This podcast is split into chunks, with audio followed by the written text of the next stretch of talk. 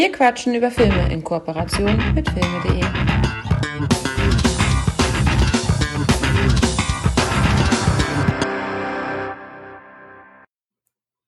Es wird episch, somit wird's lange gehen, um deine Frage von eben zu beantworten, deine offene.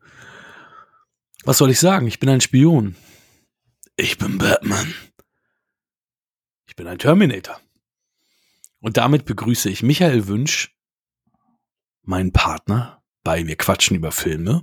Und ich begrüße auch unsere Zuhörer. Guten Tag, guten Abend, gute Nacht. Hallo. Schön, schöne Einleitung. Danke, danke, danke. Das bedeutet, wir fangen mit Lies an, gehen weiter mit Batman 1989 und gehen dann auf Terminator 2. Warum bist du erleichtert? Ja, ein tiefes Durchatmen bei mir, weil äh, ich spoiler direkt die Bewertung. Terminator 2 ist meines Erachtens nach der beste Actionfilm, der bis dato gedreht wurde. Ja, so. es ist wirklich eine, es ist eine, also da können wir ja kurz schon mal vorwegnehmen, es ist wirklich immer noch einer der besten Actionfilme und einer, der auch Seele, Herz und Tiefgang hat. Ähm, wir haben jetzt ja die Kinofassung geguckt, da ist es natürlich das Pacing ein bisschen einfacher äh, oder schneller. In der Langfassung hast du ja noch ein bisschen mehr, da ist ja der Action-Fokus ein bisschen rausgenommen. Aber ja, es ist, es, und er wird es auch ewig bleiben. Es ist Wahnsinn. Ich meine, das ist auch ein Film, den ich mit am meisten geguckt habe, überhaupt in, äh, von den Filmen, die ich kenne. Ähm, und der funktioniert immer noch super. Also fantastisch. Hast du die Einladung für True Lies am Start? Ja, ich habe tatsächlich, also bei Batman müssen wir halt gleich mal gucken, aber True Lies. Die habe ich, die habe ich hier. Ah, sehr gut. Äh, ganz normale Special Edition DVD mit so einem Pappschuber. Und dann ja, das ist, glaube ich, die einzige, die es auch so gibt. Also auf, auf uh, Blu-ray gibt es den ja auch noch nicht, warum auch immer. Jetzt gehört das ja auch zu Disney, weil 20th Century Fox ist ja von Disney gekauft worden, wie wir ja wissen. Und äh, ja, vielleicht kommt da ja mal irgendwas auf Disney Plus, keine Ahnung. Aber weißt du, wird ja jetzt auch an einer True Lies Serie gearbeitet, aber. Oh Gott. Also leider gibt es keine, keine offizielle Blu-ray in Deutschland. Okay, aber dann bin ich ja ganz froh, dass ich den habe, ähm, weil ich hin und wieder, also der lief auf jeden Fall gerne mal auf, auf äh, Pro7 und dann auch mal auf Sat 1. Äh, aber so oft wird der, glaube ich, nicht mehr gezeigt. Nee, also ich glaube auch. Also ich meine, das lineare Fernsehen, wie man es ja heute schimpft, ähm, gucke ich ja sowieso nicht mehr so häufig und ich bin auch nicht mehr so firm, was so im Fernsehprogramm läuft. Aber wenn ich mal so gucke, also True Lies habe ich auch schon ewig nicht mehr im Fernsehen erblickt. Das stimmt schon. Nun gut. Schade. Genau, kommen wir zum Klappentext. Harry Teska, Arnold Schwarzenegger, führt schon seit Jahren ein Doppelleben, während ihn seine attraktive Frau Helen, Jamie Lee Curtis, bei der Arbeit als biederer Computervertreter wägt, ist er tatsächlich als knallharter Top-Agent auf gefährlichen Missionen im Einsatz. Dabei vernachlässigt er Helen immer mehr, so dass diese vom langweiligen Eheleben langsam die Nase voll hat. Doch dann wird sie in eine besondere, besonders brisante Mission verstrickt und Harry findet sich plötzlich in einem Kampf an zwei Fronten wieder. Gegen skrupellose Terroristen und um seine Frau. Vom Action-Spezialisten James Cameron. Terminator 2, Aliens, die Rückkehr. Fantastisch. Ja, finde ich, äh, erzählt ausreichend, äh, aber die Details lässt ähm, also, also, dass er jetzt, dass, dass Arnold Schwarzenegger dort ein äh, Doppelleben führt, das wird ja sehr, sehr schnell aufgeklärt. Man hat, ja. eine, man hat eine Eingangssequenz, wo er äh, der Top-Agent ist. Und dann kommt es halt äh, dazu, dass sein äh, Arbeitskollege sozusagen ihm sagt: so, Hier, äh, übrigens, hier den Ehering hast du noch vergessen und hier Geschenke musst du mitbringen für die Tochter. Weil die wissen ja nicht, dass du gerade hier die Welt gerettet hast. Ja, grandiose Sequenz da im Schloss. Wirklich top gemacht. Äh, war eine verdammt kalte Nacht. Das Schloss war nicht beheizt. Die Damen hatten keine Unterwäsche an. Deswegen haben alle Extras 50 Dollar noch äh, on top bekommen. Also das war, soll auch ein sehr schwieriger Dreh da gewesen sein. Da äh, hat irgendwas noch Feuer gefangen, Zelt und so. Ähm, aber die, die ist schon auch schon sehr, sehr, sehr ikonisch, diese Eingangssequenz. Ich muss natürlich immer an das Videospiel denken, was wir auch bei dir mal auf Super Nintendo gespielt haben, weil das habe ich in der Zeit halt auch gespielt, äh, True Lies, äh, auf der, auf dem Super Nintendo damals noch. damals für mich so mit das brutalste Spiel, weil da so Pixelblut zu sehen, war ich so, oh, das kannte ich ja so nicht bei von Nintendo-Spielen vor allem. Äh, Spiel aber auch nicht wirklich cool. also so im Nachgang, damals hat Spaß gemacht, aber eigentlich äh, hast du da nicht viel gemacht, außer mit äh, einem Arni äh, Polygon da durch die Gegend zu ballern und weiter es, und weiter. Es, es war im Karstadt tatsächlich der Eyecatcher, weil äh, es wurde natürlich, die Leute kamen ja nicht weit, haben dann das erste Level gespielt, aber äh, wenn du dann mit Arni da durch die Gegend äh, gerollt bist und Leute erschossen hast, das sah schon phänomenal aus. Das hast du gut beschrieben, weil du rollst, du kannst dich auch durch, durch das Level komplett durchrollen. Also einfach, ich roll und roll und roll. Ja. Lustigerweise ist das aber auch nicht die Gemeinsamkeit dieser drei Filme, ähm, weil ich habe auch Batman und auch Terminator 2 jeweils, also Batman war auf dem Commodore 64 das Spiel für, für den Film und Terminator 2 war auch auf dem Super Nintendo ähm, das Spiel zum Film, was ich gespielt habe und die ich damals alle fantastisch fand. Aber das ist nicht das gemeinsame Segment. Was ist denn, hast du das gemeinsame Bindeglied rausfinden können? So auf den ersten Blick. Ich, äh, ich weiß, wir werden immer älter, aber ich bin jetzt mal ein Arschloch. Du hast mir das ja da schon mal verraten. Also, ja. Hab ich schon? Ja, du hattest das mal verraten. Warum habe ich das getan? Ich weiß es nicht. Und was, was hatte ich gesagt? Äh, Hubschrauber. Ach du Scheiße, ja. Ja? Das ist so, vielleicht habe ich auch was anderes gesagt. Nein, genau ein Helikopter spielt in allen drei Filmen eine wichtige Rolle. Wieso habe ich dir das denn verraten? Ich weiß es nicht. Ja. Habt ihr das erraten? Ja, ich hab's erraten. Ach, gucken wir die Zuhörer haben es erraten. Das gibt's doch nicht. Also, man genau. könnte aber auch, man könnte auch sagen, also wir haben jetzt hier nur mal am Rande, der mhm. Held, in dem Fall Arnold Schwarzenegger, führt ein Doppelleben. Mhm. Ja? Der Held, Michael Keaton, führt ein Doppelleben. Und im Grunde bisschen äh, ja, wenn man so ein bisschen den Begriff so ein bisschen dehnt, dann führt auch der Terminator ein Doppelleben. Ja, es ist, äh, guck mal, wir haben das Videospiel, wir haben die Helikopterszene, wir haben jetzt schon drei Gemeinsamkeiten im Endeffekt auch noch ausgemacht. Wobei das Witzige, dass mit den, mit den Videospielen ist mir eben gerade auch spontan ist aufgefallen, dass dem so war. Ja, Tom Arnold spielt den Kollegen von, ähm, von Harry Tesker. Und Tom Arnold erzählt ja dass er mit bei der äh, Scheidung seiner zweiten Frau sie sogar die scheiß Eiswürfel mitgenommen hat. Das ist eine, das ist eine, das ist, ist ein Ding aus seinem echten Leben, weil er war zu der Zeit in der Scheidung von Roseanne, mit der mhm. er damals verheiratet war, und hat diese Story James Cameron erzählt, der sie so lustig fand, dass er sie im Film mit eingewoben hat. Sehr gut. Ansonsten hat er auch nicht viel gemacht. Er hat bei Roseanne mitgespielt verfolgen? Ja, ich weiß gar nicht, ich glaube, er war auch mehr Stand-up oder, oder hat irgendwie eine TV-Show gehabt oder so, weil der war ja auch, äh, hat ja auch so eine Cameo-Rolle, so eine kleine Rolle in, in Austin Powers gehabt, wo, äh, wo er da auf dem Klo äh, äh, Austin Powers trifft, wo der dann nachher da jemanden umbringt und dann, und dann hm. kommt da so ein Typ aus dem Klo raus und dann meint, Himmel, was hast du denn gegessen? Weil er dachte, er hätte diesen Typen ausgeschissen. Ähm, ja, aber das, da, das, das kann gut sein. Äh, dadurch, dass wir amerikanisches Stand-up nicht gucken hier, ähm, geht da eine Menge verloren an solchen Facts. Tom Arnold war aber zu der Zeit auch echt ähm, eine kontrovers aufgenommene Person und hat James Cameron zu verdanken, weil er die Chemie zwischen ihm und Schwarzenegger so gut fand, dass er ihn überhaupt genommen hat, weil die Produzenten ihn eigentlich nicht wollten, dadurch, dass er gerade so eine umstrittene Person in der, zu der Zeit war. Aber das stimmt schon. Also er scheint ja auch nicht so beliebt allgemein gewesen zu sein. Es gab ja mal so eine Simpsons-Folge, wo doch die ganzen, äh, wo irgendwelche Leute, die dachten, das sind Prominente, die gerettet werden, und dann waren es welche, die irgendwie aber zur Sonne. Ach, in die sind. Sonne. Ja, genau. Und da war Tom Arnold auch mit dabei. Ja, okay. Und Huber und, und Bart. Ja, genau. Und also ich weiß gar nicht mehr alles. Ich weiß nur, dass auch Tom Arnold dabei war.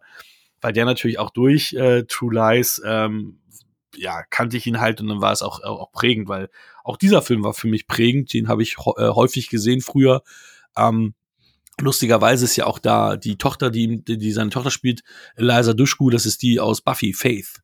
Ähm, oder hier Wrong Turn, den ersten Teil, war sie die Hauptdarstellerin. Äh, so viel hat sie nicht gemacht. Dollhouse hat sie gemacht, hier äh, True Calling und so weiter. Also die, die kann man kennen, muss man aber nicht kennen. Ich habe ähm, hier ich habe hier Banshee stehen. Da war sie in der letzten Staffel äh, als FBI-Agentin ja. zu, zu sehen, ja. Also ich, ich hatte ich hatte längere Zeit einen Crush on, on her. Äh, also die die sah eine Zeit lang sehr sehr gut aus. Hier noch nicht. Hier ist sie noch ein Kind.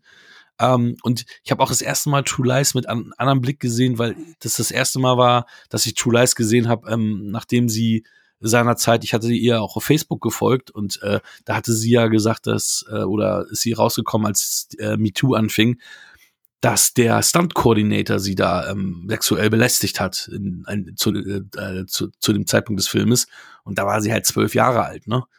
Und dann war es auch so, dass sie sich halt an, jemand an, anvertraut hat und alles. Also, und äh, ja, während des Drehs hat sie sich auch hm, die eine oder andere Rippe gebrochen, weil sie dann, weil derjenige auch der Typ war, der sie eigentlich auch äh, fest angurten musste und so weiter.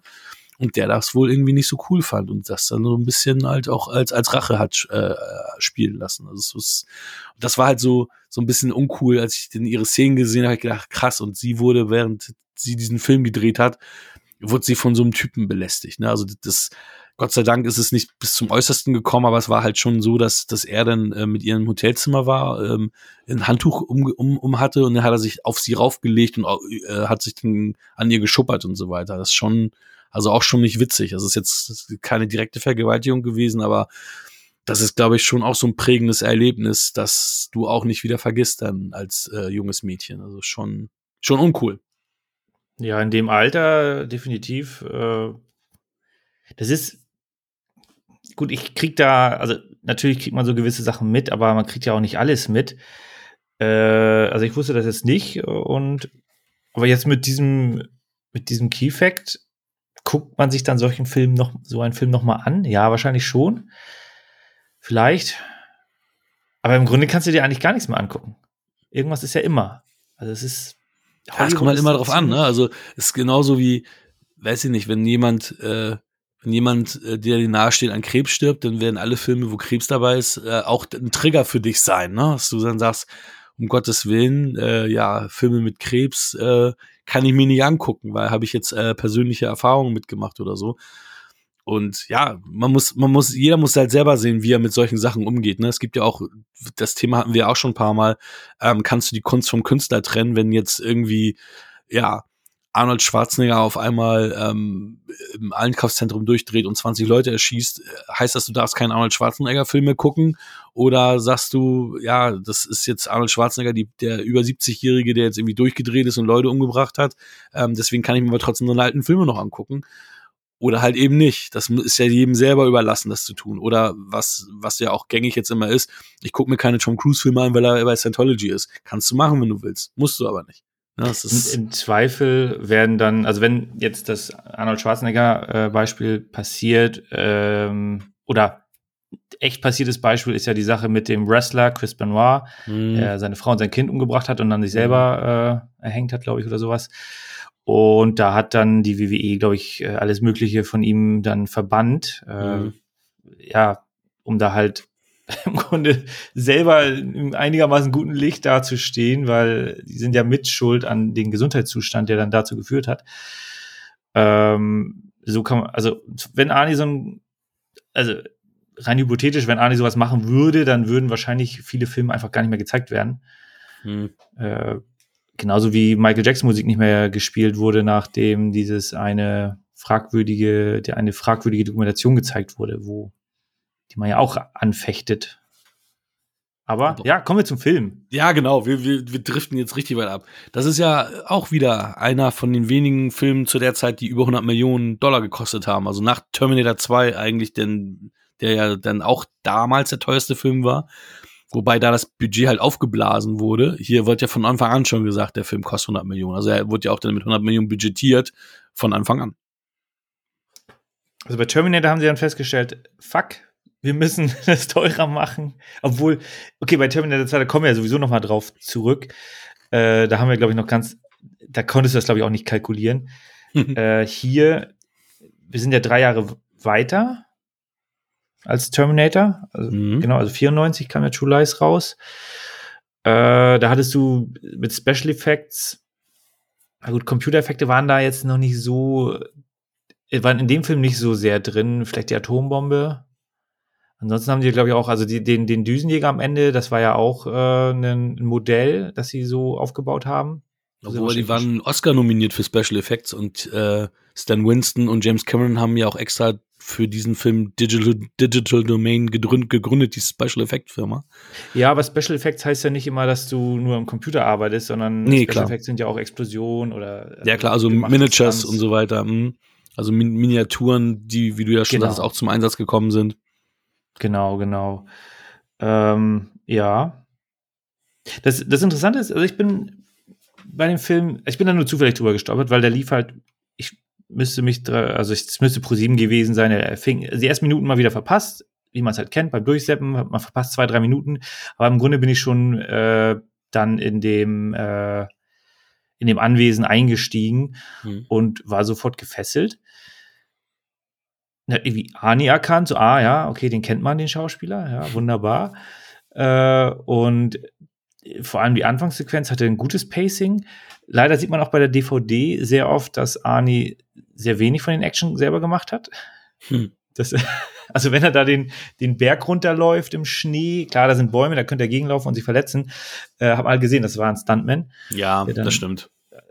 Also ja. Unsere. Fernseher sind jetzt auch zu groß. Also früher hast du das halt weniger, die Details sind halt dort hier auch noch nicht Ja. so gesehen. Ja, also ist Röhrenfernseher gehabt, äh, da ist Mhm. dann ähm, vieles untergegangen. So. Hm. Äh, aber nichtsdestotrotz, also ich fand den gut unterhaltsam. Auch die, äh, die Dialoge, die geführt worden sind, äh, fand ich, äh, fand ich gut. Also allein schon diese äh, erste, diese Verfolgungsjagd in der, in der City, äh, wo die dann erst auf der Toilette da ähm, dieses Zigarettengimmick mit der Kamera einsetzen und dann schießen die halt die ganze Toilette äh, kurz und klein. Super. Ja, ist echt, also deswegen, der kam, der, also auch als dann bei Mission Impossible diese coole ähm, Sequenz in der Toilette war, musste ich auch gleich wieder erstmal an True Lies denken. Ich dachte, True Lies hatte vorher schon eine richtig geile Actionsequenz in, in so einer Toilette, ja. Und auch die war, war immer noch ikonisch. Ich finde auch, was ich so geil finde, ist, Arnie hat ja viele Actionfilme, dann ein paar Filme, die auch ein bisschen unfreiwillig komisch waren, wie, wie Commando oder so. Dann hat er seine reinen Com Comedies gehabt, Komödien gehabt, die halt wenig Gewalt haben. Und hier ist ja Komödie und Action und Gewalt halt gemixt und in, in, in einem guten Mix, wie ich auch finde. Also ich finde, es ist eine gute Action-Komödie. Ja. Und auch hier wieder, da siehst du wieder, was für ein geiler Typ James Cameron ist. Ähm, ich, war, ich meine, der Film basiert ja auf dem französischen, äh, ist ja ein Remake von dem französischen Film La Totale. Ähm, total, keine Ahnung. Und ähm, der natürlich dann nicht so bombastisch daherkam wie jetzt ein True Lies natürlich, weil die Franzosen natürlich nicht die 100 Millionen Franc hatten, äh, ist klar. Ähm, aber was, also was er auch immer, das habe ich auch nie so richtig zu schätzen gewusst, das merkt man jetzt alles, was er immer für starke Frauenrollen äh, geschrieben hat und Frauencharaktere, schon bevor es en vogue war zu sagen, oh, wir brauchen jetzt auch gute Frauenrollen oder es müssen jetzt mehr gute Frauenrollen da sein. Auch eine Helen Ja. Teska ist eine starke, taffe Frau, die eine, äh, wirklich eine Wandlung ja durchmacht innerhalb dieses Filmes.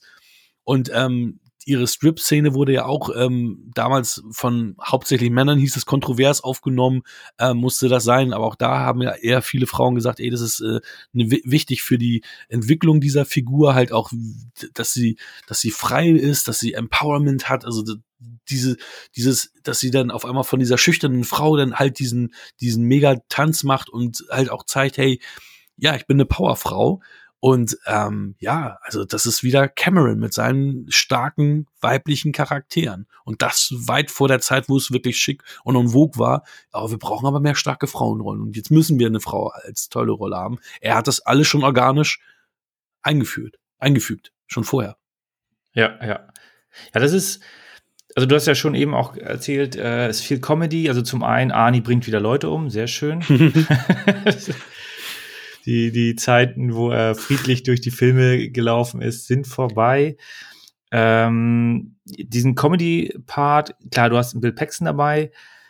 Ich ich mag Bill Paxton. Ich mag seine Rolle jetzt nicht zwingend so sehr. Also ich mag also diesen, diesen Comedy-Part, äh, der doch recht viel Raum einnimmt. Ja, hätte ich mir jetzt ein bisschen kürzer gewünscht, äh, aber das ist einfach nur so eine persönliche Nö, Präferenz. nö, nö, nö. Ich bin da voll bei dir. Ich, ich hatte das auch damals schon, als ich den Film das erste Mal gesehen habe, dass ich mich gewundert habe, dass diese eigentliche Nebensequenz so viel Raum einnimmt und nachher, ich meine, ja, die beiden, sagen wir mal, Storylines überlappen sich ja später. Mhm. Aber es ist ja eigentlich, wo du sagst, es müsste ja die Nebenhandlung sein, weil die Haupthandlung läuft. Auf einmal wird die ausgebremst und diese Nebenhandlung nimmt so viel Platz ein. Ich bin da voll bei dir. Und das stört ja. mich heute auch noch. Also es ist heute auch immer noch, dass ich sage, ah, Bill Paxton, cooler Typ gewesen, Gott hab ihm selig. Ähm, aber das ist auch, ja, hm, zu lang. Und auch das hat mich dann am Ende ein bisschen ähm, wieder rausgezogen, wo ich gedacht habe, das passt nicht zum Ende, wie, wie sie ja mit seinem Charakter umgehen, wenn wir, sagen wir mal, Spione haben, die in der Menge untergehen wollen, dann aus der Rolle fallen, um so einen Typen zu foppen. Und auf einmal würden ja all eyes on them sein, so von wegen, hey, was geht denn da jetzt ab? Und die müssen ja eigentlich äh, in der Menge untergehen und eben nicht äh, mit, mit den Scheinwerferlicht hier, wir verarschen jetzt jemanden, guckt uns mal an. Und das war dann auch wieder so, dass seine Rolle in dem Fall da ein bisschen halt, äh, ja, dafür gesorgt hat, dass du so, die, dass der Real, in Anführungsstrichen Realismus des Filmes dann äh, darunter gelitten hat. Ja, ja. Da kann ich eigentlich auch nichts weiter hinzuzufü äh, hinzufügen. Ich meine, der Film geht 141 Minuten. Hättest du mhm. das 20 Minuten kürzer gemacht, wäre das Pacing ein bisschen besser. Was ich ein bisschen schade fand, dass die Tochter, äh, klar ist die anfangs dann dabei, äh, und auch der Hacker-Kollege, der ist auch relativ kurz im Bild und die werden beide hinten raus dann nochmal wichtig. Und mhm. als ich das erste Mal den Film gesehen habe, da habe ich den Hacker-Kollegen gar nicht so, äh, der ist mir gar nicht so präsent gewesen, habe dann hinten die, die letzte Sequenz gar nicht verstanden, als er wieder auftauchte. Also bei, bei der ersten Sichtung, mhm. nachher weißt du, okay, ja, jetzt, jetzt macht das Sinn. Ähm, aber das war dann so, so eine Überraschung, weil er natürlich auch eine gewisse Ähnlichkeit zu den, äh, zu den bösen Jungs hat. Mhm. Und auch, auch von dem ja. Hauptantagonisten mit diesem Lockenhaar und so, genau. auch die Frisur und so, ne? Ja. Genau, genau. Und wenn du da dann nicht konzentriert äh, oder wenn du da irgendwas verpasst hast oder nicht aufpasst, weil diese beiden Charaktere sind halt irgendwie 90 Minuten nicht mehr zu sehen. Die sind ganz am Anfang zu sehen und dann 90 Minuten gefühlt äh, ne, nagel mich jetzt nicht auf die Minutenzahl fest, ja, aber die sind halt lange, lange Zeit, in den ganzen Hauptakt sind die nicht mehr zu sehen. Mhm. Äh, also ein bisschen, ja, vertane Chance. Vielleicht hätte man denen ein bisschen mehr Raum geben können, aber was denn? Soll dann die Tochter in der Schule sein? Das will auch keiner sehen. Nee, stimmt. Ja. Das, das interessiert keinen. Ähm, gut am Abend, äh, wenn dann ähm, Jamie Lee Curtis da ans Telefon gehen muss, um ihren, ähm, um ihre da ihre kleines Abenteuer da ähm, angehen zu können. Da sieht man sie noch mal kurz äh, beim, beim, Mittag, äh, beim Abendessen. Aber ich glaube, mhm. das war es dann auch schon. Äh, ja. Also da Pacing bisschen, bisschen zu langsam. Danach geht's dann halt voll zur Sache. Also du geht's von einem Schauplatz zum anderen und auch ähm, sehr, sehr, also zum einen sehr, sehr rasant und zum anderen auch sehr spektakulär. Also es passiert viel, aber nichtsdestotrotz bin ich bei den Actionsequenzen immer drin. Also ich, ich werde nicht rausgerissen, die sind nicht jetzt äh, vom Schnitt her ähm, zu hart frequentiert, sondern man weiß eigentlich immer ungefähr, wo man ist. Mhm.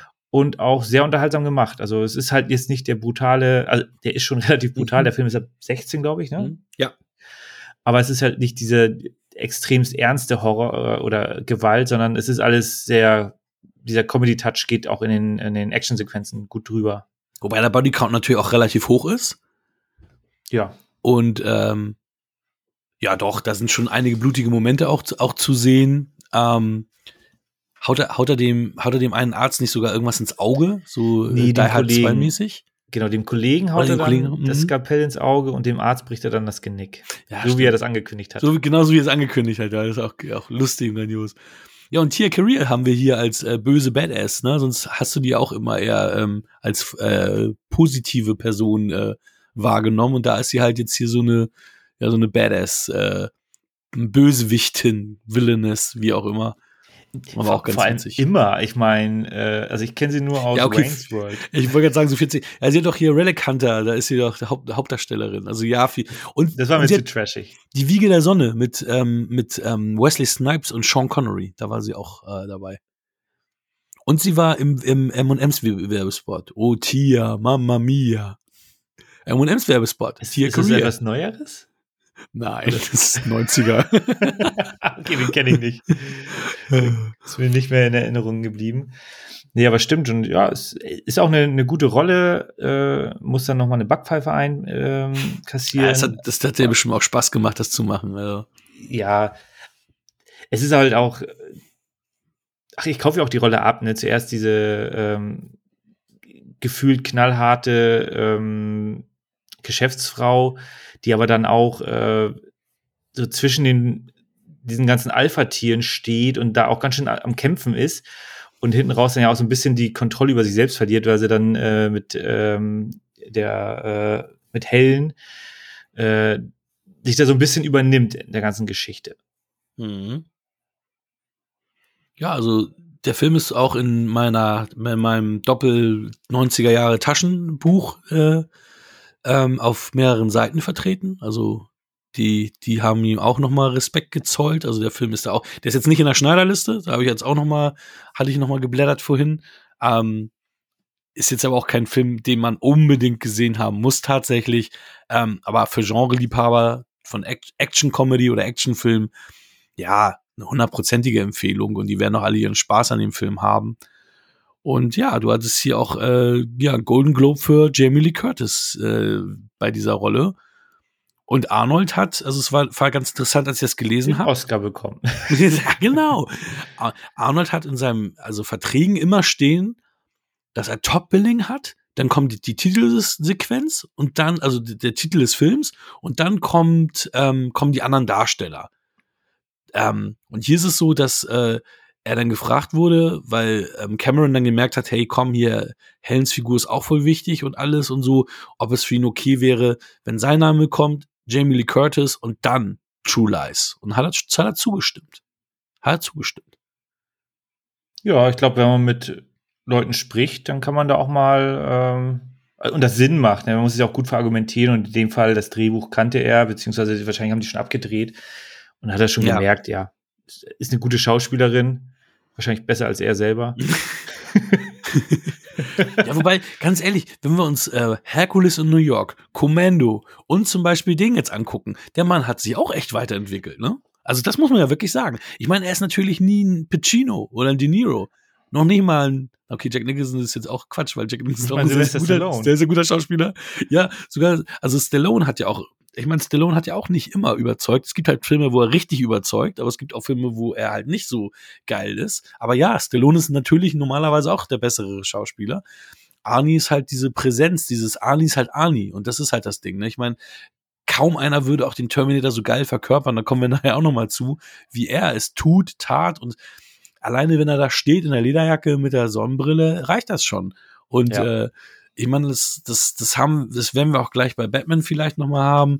Ähm, auch hier bei Arnie muss ich halt auch sagen, ähm, der hat ja auch da bei, bei Terminator da damals die unglaubliche Summe von 15 Millionen bekommen. Der war sein Geld auf jeden Fall wert, weil wen willst du da sonst hinstellen, der das genauso macht wie, wie Arnie? Das ist schwierig oder eigentlich gar nicht möglich. Und manchmal ist ja, das so. Ne? Haben dann andere Filme gezeigt, ne, dass das dann ähm, ja, also, stimmt. Es, ja, von daher absolut verständlich. Ähm, ist, also ich gebe dir da auch vollkommen recht. Ein sehr, sehr guter Actionfilm, absolute Empfehlung. Wahrscheinlich einer der besten Actionfilme in den 90ern. Mhm. Der beste Actionfilm ist halt Terminator 2, der war auch in den 90ern. Also wir hatten auch Total Recall, der war auch ziemlich genial. Äh, aber der Film steht im, dem im nichts nach. Ich habe einen kleinen ähm, Fun Fact ist immer so, so ein offizieller Begriff, aber etwas, was ich, äh, was mir aufgefallen ist bei James Cameron, äh, der hat ja Piranha 2 gedreht, ne? Mhm. Und danach hat er nur noch Filme gedreht, die entweder mit T oder mit A anfangen. Okay. Ne, du hast Terminator, du hast Aliens, du hast Abyss, Terminator 2, äh, True Lies, Avatar, Titanic. Also da ist ein Muster zu erkennen. Er dreht ja auch an Avatar 2, 3, 4, 5. Stimmt. Also, ja, sehr strange. Sehr strange. Ja, er wollte ja eigentlich Spider-Man machen mit Leonardo DiCaprio und Schwarzenegger als Doc Ock. Dann hat Carloco ähm, ist ja äh, pleite gegangen und die Rechte sind we weggeflogen und dann war es das ja auch mit seinem äh, Spider-Man-Film. Sonst hätte er die, dieses Muster gebrochen. Hat er nicht geschafft. Der ist ein Fluch, ne? Es geht ja, nur so. Vielleicht, vielleicht ist es so. Vielleicht ist es so. Was man natürlich noch sagen kann zu der Rolle von Bill Paxton, Simon und äh, Arnie, was ja ganz witzig ist, der eine ist ja ein Verkäufer, der so tut, als wäre er ein Geheimagent. Der eine ist ein Geheimagent, der so tut, als wäre er ein Verkäufer. Also im Endeffekt sind die beiden ja genau unterschiedliche äh, Charaktere. Ja. Und äh, ja, es, es war natürlich auch ein bisschen drüber, was Bill Paxton da machen musste, gemacht hat. Äh, ne? Auch mit diesen ständigen Einpinkeln und, und so. Also ich glaube, diese 20 Minuten, die du avisiert hast, die würden, die hätten dem ganz gut getan. Man hätte auch die Rückblende nicht gebraucht, dass man nochmal sieht, wie Helen ihn kennenlernt und so. Es, ja, ja. Ist, das hätte man wirklich, also man hätte das wirklich straffen können. Wobei man natürlich den, den fabelhaften Bill Paxton weniger hätte, aber hey, in Kommando siehst du ihn auch nur kurz als Funker. Äh, Terminator siehst du nur kurz, wie, wie er Arnie anmacht und dann äh, stirbt. stirbt. ähm, ja, wer ihn großartig sehen will, Frailty dämonisch, da hat er Regie geführt und den Dad gespielt. Äh, ja. Es war sowieso seine ganz große Zeit in der, in der Phase. Ähm, also man kann von den Filmen natürlich halten, was man will, aber Twister war schon erfolgreich, meines Erachtens. Ja, und er, war und er war halt Hauptdarsteller, ja. Ja, ja genau. Äh, dann äh, Apollo 13 war in der Phase. Mhm. Wahrscheinlich hat er das einfach nur so neben so eingeschoben, die Rolle hier. Also so viel Drehtage kann er eigentlich nicht gehabt haben. Ja, ich habe gele ich hab gelesen, dass weil weil die weil ähm, weil die Produktion also die war schon jetzt viel umfangreicher als gedacht. Zum Beispiel sollte Tia Career nur für sieben Wochen gebucht sein oder noch weniger, glaube ich. Und nee, sie war dann für sieben Monate nachher und sie sollte eigentlich weniger machen. Und Bill Paxton hat zwischen also zwischen True Lies, also seine, seine ersten und letzten Szene quasi, einen ganzen anderen Film noch gedreht. Also das hat sich alles wohl nach hinten verschoben, was so die ähm, das, die Produktion anbelangt. Aber ja, viel, also viel gedreht, also viele Drehtage an sich kann er natürlich nicht gehabt haben. Aber dieser gesamte Dreh. Genau. Äh, sieben, wie, äh, sieben Wochen Tier Career, also doch sieben. Sieben Wochen war sie gedacht und am Ende hat sie, wurde sie für sieben Monate bezahlt. Und äh, Bill Paxton war in der Lage, in anderen Filmen während der Unterbrechung zu drehen. Ja, so war das. So war das. Ja, da haben wir natürlich wieder ein paar typische Arnie One-Liner, besonders am Ende, You're fired, kennt man auch. Ähm, sie sind gefeuert. Immer wohl gut. ja, also, ja, von mir eine, eine Empfehlung, eine, also eine richtig gute Empfehlung und ich gebe True Lies, wahre Lügen, acht Punkte. Ja, da sind wir auf der gleichen Wellenlänge. Ähm, die Action ist definitiv besser als sieben Punkte, aber der, es ist halt nicht das absolute Meisterwerk, deswegen für mich auch sehr gute acht Punkte. Und ja, bisschen mehr Straffung. Wer weiß. Hm. Wir werden es nicht erfahren. Nein. Der Film wurde so gedreht. Also acht Punkte. Genau so ist es. Es gab, warte mal, wie heißen die noch? Ich will ja, ich will ja auch, wenn ich zitiere, will ich auch richtig zitieren.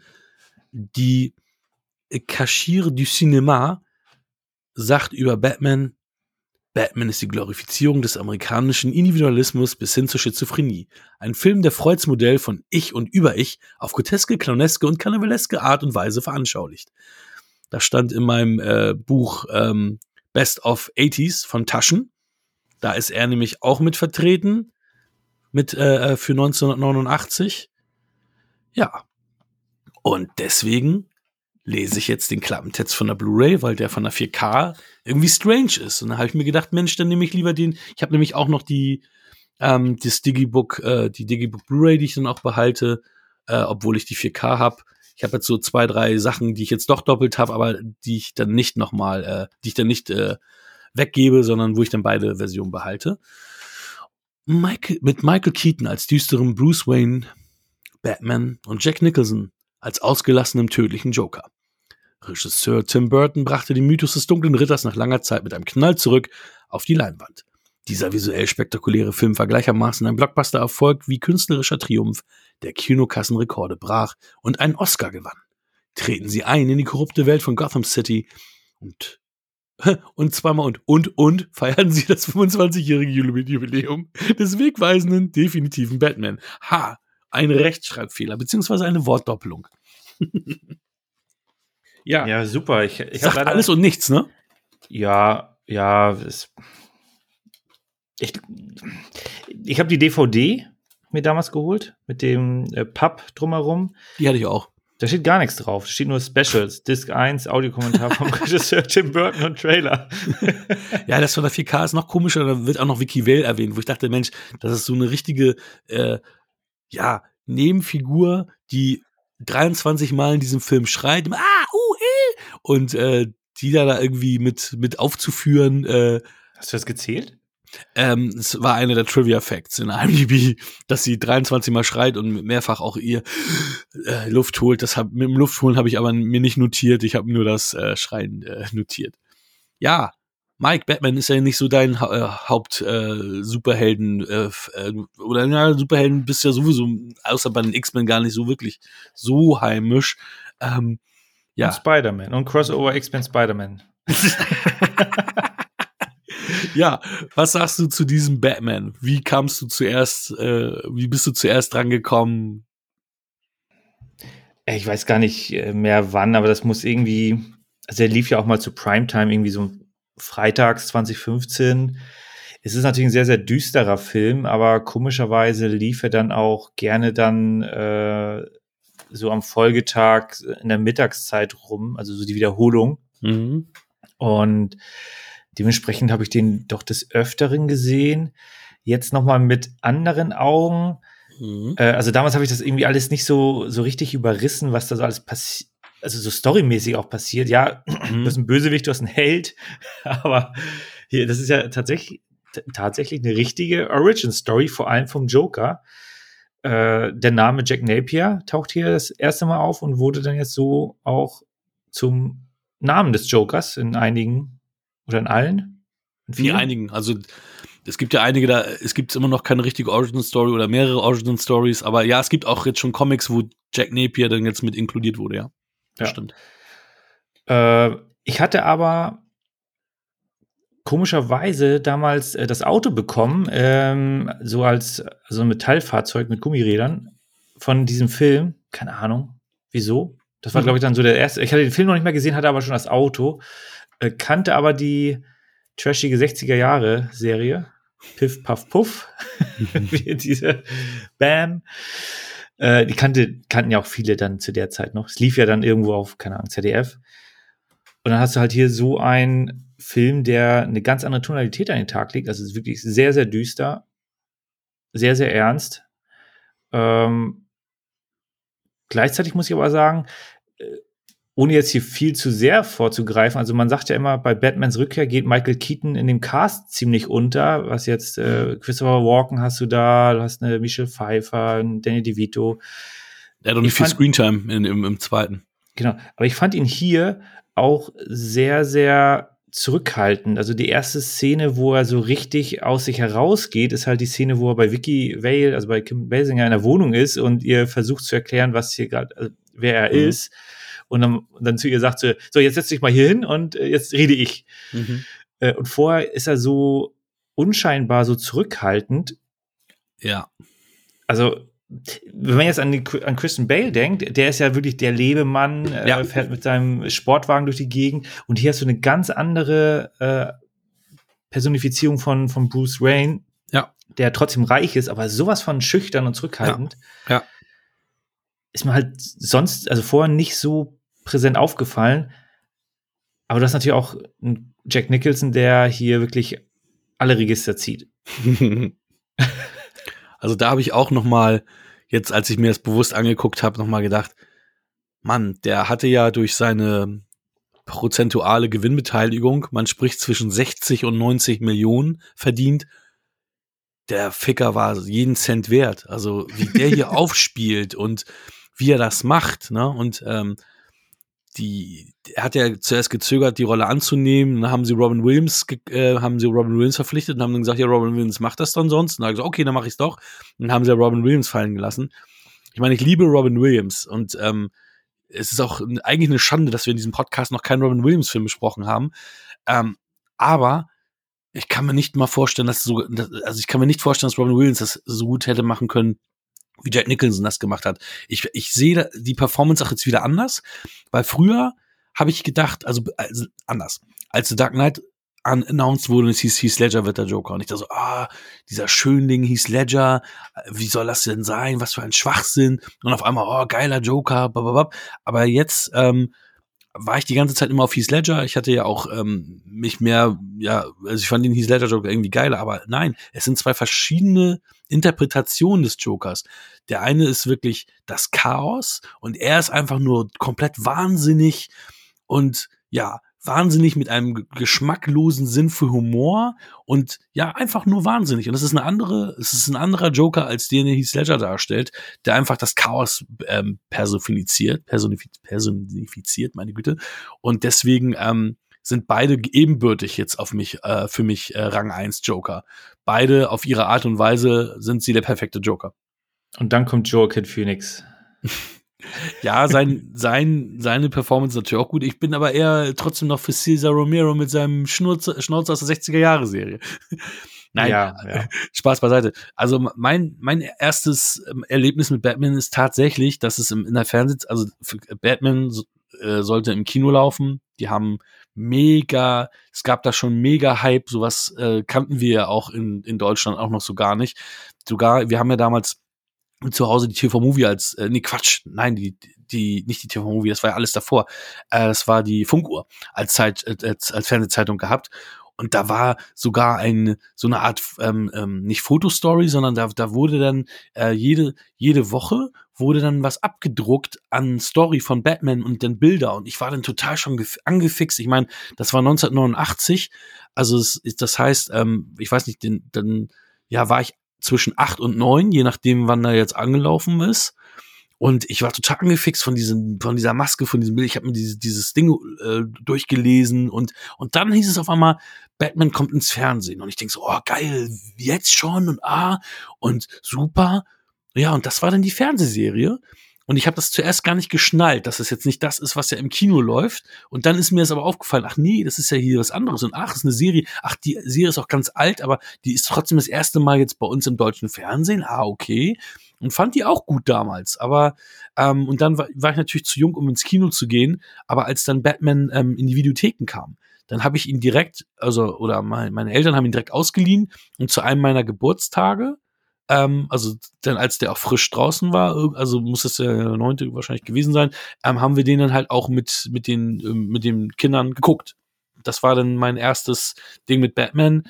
Und äh, ja, ich weiß, ich, ich weiß noch, ich war ein bisschen enttäuscht, weil natürlich ist es auch, ey, ist es kein Kinderfilm. Es ist definitiv mhm. kein Kinderfilm. Ja. Und mit heutigen Augen, mit heutigen Maßstäben ist es ja auch kein richtiger, also wenn du bedenkst, das war damals ein Blockbuster, so wie der Film aufgebaut ist, wie die Handlung ist, wie das ist, auch wenn das mit Tim Burton auf der Bremse ist. Ich meine, in, in Batmans Rückkehr siehst du viel mehr Tim Burton als hier, aber es ist trotzdem auch kein richtiges Blockbuster-Kino. Also das, der Film an sich. Ne? Also, nee, nee, nee. Das, das also, Set-Design ist halt wirklich sehr, sehr düster und ja, und auch, ja. und auch von der Handlung her und so, ne? Also, das ist jetzt kein, wirklich kein richtiger Blockbuster, so von der, von der ganzen Art und Weise. Also das, das finde ich so, das finde ich so mit heutigen Augen auch so strange, aber das hat auch Tim Burton damals gesagt, der ja auch, ähm, als der Film frisch raus war, nicht so zufrieden mit dem Ergebnis war. Ähm, da sagt er auch so, ja, das ist mehr ein kulturelles Phänomen, als dass es äh, ein Film ist. Und ich glaube, das ist ganz richtig von ihm dargestellt. Aber er hat da tatsächlich den, auch den Nerv getroffen ich meine, wie viele Superheldenfilme gab es? Eigentlich gar keinen. Superman gab es vorher halt in den 70ern. Ja, und den haben wir auch besprochen, ja. Immer wieder vergessen. äh, aber ich, ich war halt da sechs. Von ja, daher, klar. ich hatte das Auto, also ich habe schon von dem Franchise was abbekommen. Und dann habe ich die Serie auch gesehen, äh, dann in der Zeit anscheinend. Äh, aber den Film relativ spät, also bestimmt, ich, wann, wann lief denn der das erste Mal im Fernsehen? Da müsste ich dann ja. Das muss ja ungefähr drei Jahre später gewesen sein. Das war ja noch die Zeit, wo du. Ja. Nee, noch, eigentlich noch später, ne? Ja, zu, sagen wir mal drei, vier Jahre ungefähr später. Also es könnte so sein, dass ich da irgendwie neun oder zehn gewesen bin. Ähm, ja, und man muss auch dazu sagen, es ist, also du sagtest es ja schon, ich meine, der Film ist ja zwölf. Wenn man zwölf ist, der Film hat gewisse uninteressantere Längen für, für Kinderaugen, weil es wird viel gesprochen. Es, du hast auch Billy D. Williams hier nach Krieg der Sterne äh, mal wieder im Einsatz und der ist ja, also mal abgesehen davon, dass er komplett untergeht, äh, hat er auch nur unspannende Dialogszenen, die für unser Alter jetzt schon interessant sind. Vor allem, wenn man die Charaktere auch ein bisschen näher kennt. Aber als, als Kind, äh, ja, da willst du die, die Helden sehen und die Bösewichter und Action haben. Die ist in Ordnung, aber du hast halt auch viele Phasen, wo einfach nur, nur Dialog vorhanden ist. Also, das ist schon etwas, wo du, also, es ist keine, keine einfache Unterhaltung. Nee, und ähm, ich habe mich auch gewundert, weil er hätte jetzt doch, ich glaube, das waren ja, glaube ich, drei Szenen, die Billy D. Williams hat. Und ich dachte, ich habe auch jetzt immer im, im, Kopf gehabt, der hat ja nur eine Szene gehabt am Anfang, aber das stimmt ja gar nicht. Das waren ja wirklich drei Szenen. Aber er auch das am Telefon irgendwann. Ja, aber, aber auch das ist natürlich so ein, so, ein, so ein Ding, ne? Also er hat ja auch im Vertrag stehen, dass er dann natürlich auch Two-Face wird. Und dann haben sie Tommy Lee Jones genommen. Da hat er zwar noch Kohle gekriegt, weil er dann aus dem Vertrag rausgekauft wurde. Ist dann aber im Lego Batman-Film, hat er den animierten ähm, Two-Face dann tatsächlich jetzt verkörpern dürfen. Irgendwann, ah, okay. 20 Jahre später oder noch länger her, glaube ich. So schließt sich der Kreis. Mhm. Aber äh, man muss auch sagen, also ich sehe auch jetzt, äh, also ich hatte auch Batman und Robin im Kino gesehen, klasse. Alicia Haben wir nicht sogar zusammen im Kino gesehen? Ah nee, das war es auch gar nicht. Ich verwechsel es immer mhm. wieder, ne? Ja, ja, kannten wir uns ja noch gar nicht. Genau, es war eine andere Zeit. ähm, aber ich sehe hier nur die beiden Tim Burton-Filme als in sich geschlossenes Werk und die anderen beiden sind halt äh, nicht so geil. Was natürlich auch, Val Kilmer weiß ja, finde ich auch nicht so mhm. toll, deswegen ist Batman Forever heißt der dritte ja sowieso für mich nicht so, so spannend. Äh, und die beiden passen halt stimmungsvoll gut zueinander wir haben auch einen relativ hohen Bodycount hier für einen FSK 12 Film. Also allein, mhm. man sieht es zwar nicht, aber wenn er das Auto in die Fabrik fährt und dann die Bombe fallen lässt, ich meine, da sterben bestimmt 30, 40 Leute. Das Ding ist natürlich, eigentlich tötet Batman ja nicht. Und das, da, da sind auch wieder so ein paar Sachen, ne, wo du denkst, so, okay, das passt eigentlich nicht zu der Figur des Batman. Aber ja, also ja, da, äh, ich hatte mich auch wieder gewundert. Das mit der Bombe hatte ich auch so gar nicht mehr im Kopf, dass da so viele Leute auch noch in der Fabrik drin waren und äh, dass die nicht schon geräumt war sozusagen. Also es standen ja mindestens fünf ums Auto und ja, ja, ein paar du, auf dem. Also, also da sind bestimmt, also ich weiß nicht, ob es 30 waren, aber äh, zweistellig sind da auf jeden Fall mit über den Jordan gegangen. Also da wirst ja. du äh, auf jeden Fall recht haben. Definitiv. Dann hast du aber ein ein gutes Batman-Kostüm, was aber sehr, sehr unbeweglich macht. Du siehst es, ja. Also ich habe das, also anders. Ich wollte sagen, ich habe das Kostüm geliebt. Nein, ich liebe es immer noch. Ist für mich immer noch mein liebstes Batman-Kostüm. Es sieht so hammer aus. Aber ich habe noch nie so wahrgenommen wie heute, wie steif und unbeweglich er ist und eigentlich kaum was machen kann und äh, auch nicht richtig fighten kann. Also es ist also wirklich ein mega unbewegliches, ja, also Bullshit-Kostüm eigentlich. Weil natürlich soll er ähm, Angst schüren, also die Leute sollen Angst haben, was wir ja auch mehrfach da gesehen haben, ähm, ähm, dass er durch dieses Kostüm natürlich dann halt auch so zu so einer Ikone ist und die Leute oder Legende ist, wo die Leute auch sagen, ah, ja, der, der, der, der, ähm, der trinkt auch Blut und so. Aber selber als, als, als Kämpfer ist er dort natürlich dann entsprechend eigentlich zu kaum was zu gebrauchen mit diesem Kostüm. Mhm. Ja, ich finde auch die Sequenzen sind also wirken sehr, sehr steif, äh, wie du schon äh, erwähnt hattest. Und dadurch sind die auch vom Pacing her, also sie sind nett gemacht, aber das Pacing ist halt unpassend. Ich meine, da kommt jemand an und dann dauert es erstmal ein paar Minuten, bis er seine äh, Werkzeuge ausgepackt hat und dann, ja, okay, ich warte einfach mal, bis du fertig bist, Batman, und dann kannst du mich überwältigen. So ist ein bisschen überspitzt, aber so fühlt sich das teilweise an. Da muss man ein Auge zukneifen, um das dann, äh, also das darf man dann nicht ganz so ernst nehmen, aber dann funktioniert es trotz alledem. Man sieht es auch an einigen Stellen, dass er da irgendwie mit einem Seil runtergelassen wird. Das könnte man auch sein, dass das einfach, dass er das so gemacht hat. Mhm. Macht wahrscheinlich mehr Sinn, als irgendwo runterzuspringen mhm. mit einem leichten Cape. Äh, er ist halt nicht Superman. Äh, und dann haben sie halt, aber was, was seine, was seine ähm, was sein Werkzeug angeht, da haben sie ja auch nicht ganz so übertrieben wie in der Serie, aber die haben da schon einiges äh, im Einsatz gehabt. Das stimmt. Batarang und, und wie sie alle heißen. Das ja. stimmt.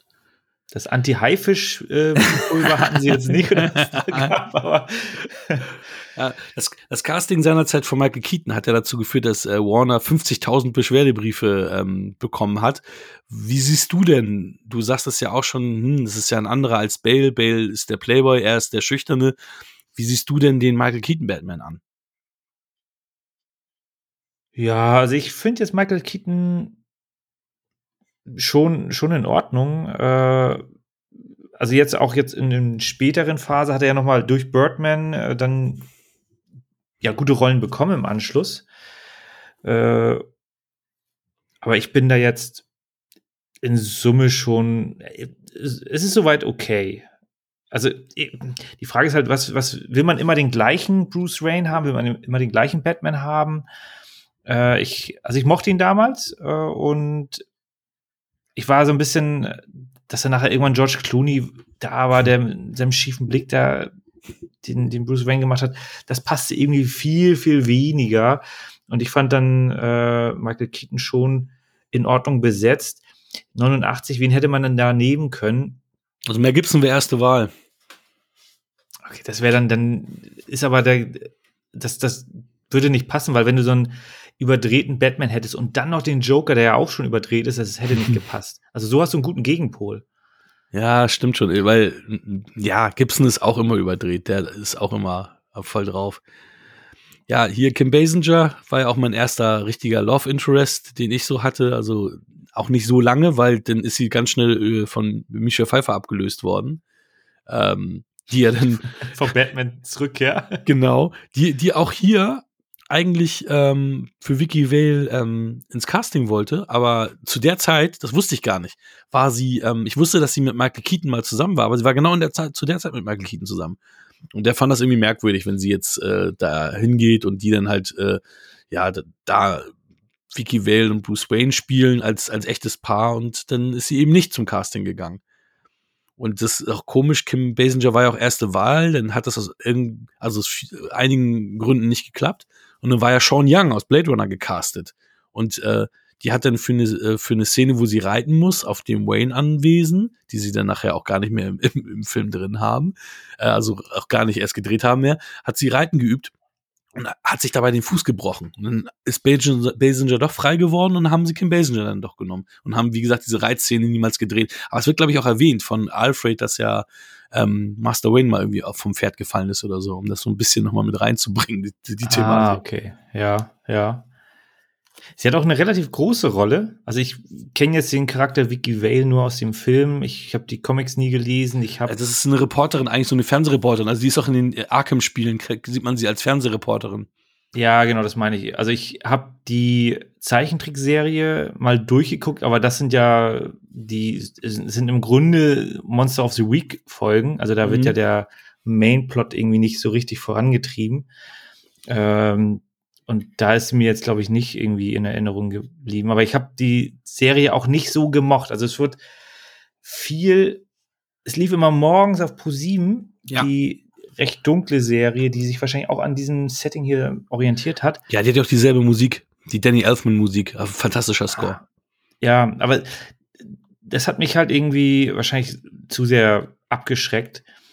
Und ja, die hat mich halt nicht gehuckt. Ich mag dann lieber diesen bunten X-Men-Scheiß von Spider-Man. Äh, kann aber verstehen, dass das äh, vom, vom, von der Tonalität her super ist und es passt ja auch zu Batman. Also jetzt irgendwie Batman bunt. Nee, es muss dunkel sein. Und das ist hier on point. Ja, hast du bei Joe Schumacher gesehen, bei den beiden Joe Schumacher ja. Batmans, wie das in bunt aussah. Ne? Also es war echt nicht cool. Ja, da hat man tatsächlich, das ist ein guter Hinweis, da hat man gleich das, das Kontrastprogramm und dann kann man sich halt das mal angucken und feststellen, so ja, funktioniert halt doch nicht. Ja, Koy hat immer gesagt, ähm, der, die, der hat nicht verstanden, dass Batman kein Cartoon ist, sondern ein Comic, der, der Joe Schumacher. Und hat da so Cartoons draus gemacht, also so wirklich diese bunten Farben, diese knalligen Farben auch. Ja, okay. Ja, ich meine, man kann es ja mal ausprobieren, aber äh, oder auch nicht. aber mir tatsächlich den Highest Grossing Film von 1989, was äh, das ähm, landesweite USA-Ergebnis betrifft. Aber weltweit war auf dem zweiten Platz hinter Indiana Jones und der letzte Kreuzzug. Da siehst du mal die Europäer, ne? die ziehen dann noch mal andere Filme vor. Ja, also ges gesamtweltweit, ja, klar. Hm. Ja, aber ja, Europa ist natürlich ein großer Markt, der wahrscheinlich. Ja, ich weiß, ich weiß auch gar nicht, also der chinesische Markt hat damals ja, glaube ich, noch gar keine Rolle gespielt, ne? Das kam ja jetzt alles erst später, ne? Ich, ich glaube nicht, ansonsten hätten die jetzt nicht so ein riesen Trararum gemacht. Ja, genau. Genau, das denke ich nämlich auch. Ja, aber Keatons ähm, Casting ist ja tatsächlich auch so, er hat ganz viel auch mit mitgebracht und das ist ja auch im Batman-Kanon immer noch äh, vertreten. Sein ähm, I'm Batman also das sind gleich zwei Geschichten. Er, er war derjenige, der gesagt hat, Batman soll mit einer tieferen Stimme sprechen als Bruce Wayne, dass nicht jeder erkennt, dass Bruce Wayne Batman ist. Deswegen hat er die tiefere Stimme gemacht, was du im Deutschen nicht so mitbekommst, weil er dann mhm. doch relativ mit derselben Stimme spricht.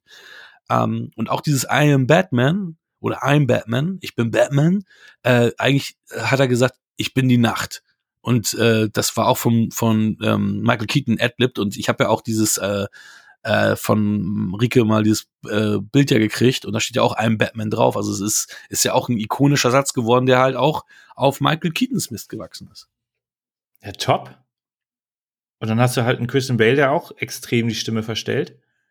Hm, genau, also und halt auch in der Zeichentrickserie und auch in den Videospielen wird's gemacht. Also es ist jetzt, äh, mhm. das haben die jetzt weitergeführt halt, weil das ja auch sinnhaft ist, dass das so ist. Also dass, dass du eben nicht er erkennen kannst auf den ersten Blick, wer das ist. So, macht, macht ja auch Sinn. Macht wirklich Sinn. Ähm, Bill Finger, kennst, kennst, kennst du, du kanntest Bill Finger? Kennst du den noch? Nee, wer ist. Bill Finger ist der, weil, weil du hast ja hier auch, ähm, du hast ja hier auch wieder nur hier, weil das ja der erste ist, hier created by Bob Kane. Und Bill Finger ist ja derjenige, der eigentlich Batman erfunden hat, ähm, mit Bob Kane zusammen. Aber Bob Kane hat ja die ganzen Lorbeeren äh, eingeheimst und erst seit äh, seit äh, fünf, sechs Jahren ist, ist überhaupt klar, dass, äh, dass die meisten Bösewichte und auch ähm, Batman selber, wie er aussieht und Bruce Wayne überhaupt und so weiter, dass das ja von einem anderen gemacht wurde, nicht von Bob Kane, nämlich von Bill Finger. Und äh, hier fehl, fehlen noch die ganzen Bezüge. Ich kann dann nur die, ähm, die Doku empfehlen, die läuft auf Amazon. Ähm, ähm, Batman und Bill, da wird das alles nochmal aufgedröselt und da werden die ganzen Beweise gefunden und dann wird das nachher alles zu Warner gebracht und in den, ich glaube, der erste Film war Batman vs. Superman, wo steht, dass Batman auch äh, von Bob Kane created with Bill Finger. Und das ist das erste Mal. Also ich glaube, 75 Jahre hat es gedauert, bis der Mann seinen Credit bekommen hat. Und der ist halt schon ewig tot und ist halt auch verarmt gestorben. Also, und das ist der Typ, der eigentlich ähm, im Endeffekt das Gros der Batman-Welt und Lore geschaffen hat. Ja, das ist immer schade, wenn du, äh, also wenn jemand sehr, sehr geile Ideen hat, aber ein anderer kann die gut verkaufen und mhm. dann verkauft mhm. er das als eigene Ideen. Mhm. Bin ich persönlich überhaupt kein Freund von. Also ich, natürlich stehe ich zu dem, was ich gemacht habe und möchte dann auch äh, die Lorbeeren dafür ernten, aber ich schmücke mich nicht mit fremden Federn und das ist schade, dass dann da äh, die Gier von einigen Leuten oder das Ego von einigen Leuten, da geht's ja nicht immer um Geld, sondern einfach mhm. so, ja, ich bin hier sowieso der Größte. Mhm. Und dann hast du da, äh, und dann muss man dann irgendwie in irgendwelchen Archiven suchen, um festzustellen, ja, nee, du hast eigentlich uns 100 Jahre angelogen. Aber ja, jetzt ist, ist er tot. Ja, es ist auch, das war auch irgendwie, äh, ich weiß gar nicht, ganz, ganz spät hat, hat äh, Bob Kane den, den Namen nochmal ins Spiel gebracht und auch selber nochmal gesagt, so ja, der hat ja auch was damit zu tun gehabt. Da war der aber auch schon irgendwie zehn Jahre tot oder so. Also es war echt. Äh, der hat ein ja, bisschen geholfen. Ja, genau, also ziemlich, also, ziemlich strange. Also im Grunde hat der andere die ganzen Ideen äh, erzählt und der hat es nur abgeschrieben, so ungefähr, der Bob Kane. Also ist wahrscheinlich nicht so gewesen, aber. Also, ja. also Bob Kane hat, hat äh, also sein Batman war ein ganz anderer Typ und äh, die meisten Ideen, auch wie er dann wirklich aussieht und so weiter, ähm, das kam dann alles von dem anderen und er hat halt auch die meiste, die meist, die Welt und die meisten Bösewichte erschaffen. Also das, und auch den Joker und so weiter. Und, und also Bob Kane ist ein Co, eigentlich mhm. ein Co-Creator und hat sich aber als einziger Creator äh, verkauft. Also hatte, hatte er die Initialidee und dann äh, hat sich das. Genau. Hatte der andere dann aber die besseren Ideen, um das weiterzuspielen? Ja, genau, sozusagen, ja. Ja, gut. Genau, genau. Auch also ich kann dann, den Bob Kane schon in gewisser Weise verstehen, wenn du irgendwie eine Grundidee hast und dann wird das zerpflückt von jemand anderen, aber halt ins Bessere. Äh, aber trotzdem, wenn der andere dann so einen großen Anteil hat, dann müsste halt beide da äh, stehen und Thema durch. Ja, genau. Ja, wir haben als Boss von Jack Nicholson, ganzen Jacks, ey, Jack Nicholson, uh. dann haben wir Jack Napier, Jack Palance. Das war auch äh, natürlich damals ein, ein, großer, großer Name und äh, ja, aber ich weiß gar nicht, wahrscheinlich eine seiner letzten Rollen, ne? Da war er auch schon da relativ alt, als Carl Grissom. Ja, und das kann gut sein. Der, glaube ich, viel, viel Western und so und Kriegsfilme und so gemacht, ne? Also ich, mir war damals ein Begriff, weil das sind so die Filme gewesen, die auch meine Eltern immer geguckt haben. Deswegen hatte ich ihn auch halt häufiger schon gesehen gehabt. Ja, für mich äh, ist er sehr präsent durch Tango und Cash. Ja, stimmt, das ja klar, stimmt. Mhm. Wirklich toller ich, Da habe ich ihn gar nicht mehr auf dem Zettel gehabt. ja, aber wirklich toller Film, den müssen wir auch irgendwann mal besprechen. Ja. Challenge accepted. Nee, aber also viel, so viel Action gibt's nicht, aber ach ja, um, um nochmal mit deiner Vicky Vale Nummer zu kommen. Ähm, die war auch im dritten Akt gar nicht vorgesehen, sondern sie hat dann ähm, quasi überredet, Mensch, lasst mich doch auch im dritten Akt mit auftreten. Und deswegen hat der Joker sie ja nochmal mit entführt.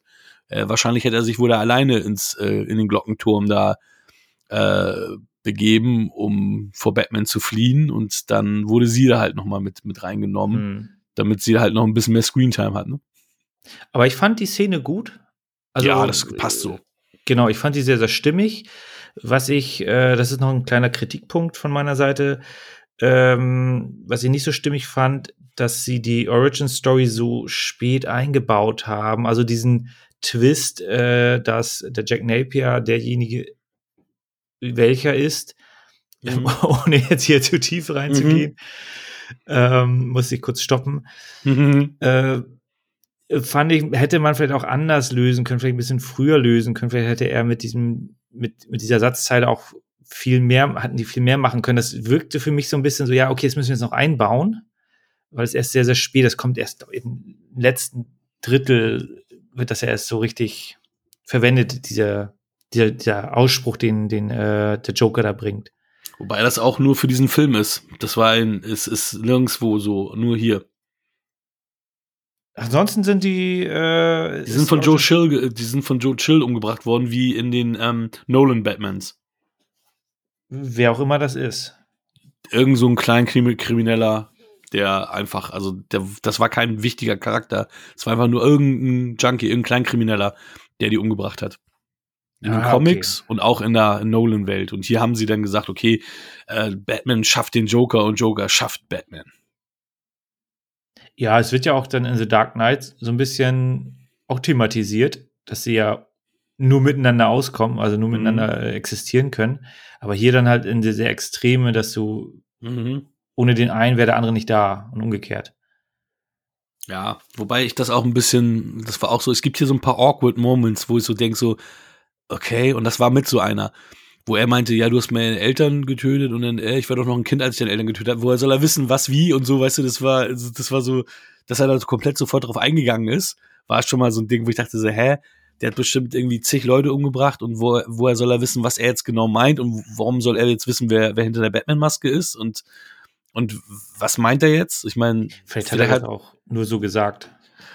Keine Ahnung, aber zum Beispiel auch als die, als die da so gestürzt, also er als Joker gestürzt ist und als er dann die beiden ähm, runterzieht, da passt auch die, die, die Bewegungen gar nicht zusammen, wie sie dann nachher hängen und so. Also das ist auch so, wo man so denkt, so, das hat mich so ein bisschen rausgerissen.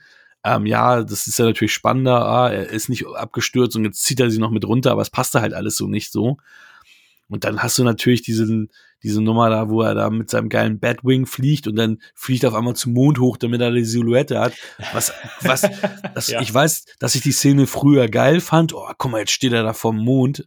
Ähm, weil das ist dann wirklich für ein junges Publikum. Heute sage ich, warum zur Hölle soll er jetzt da hochfliegen? Keine Sau sieht das, was er da gerade tut, nicht mehr er selber. Es gibt keinen Grund, das zu tun. Also gar keinen. Also wirklich null Gründe da hochzufliegen bis zum, bis er vom Mond steht mit der Silhouette. Und dann passt ja auch das Thema das Signal, dann heißt es, er hat uns ein Zeichen gesandt, dann machen sie das Signal an, wo man so denkt, hey, Batman hat gesagt, wenn ihr mich braucht, dann macht das an. Und machen die es einfach an, nur um zu zeigen, dass sie es haben.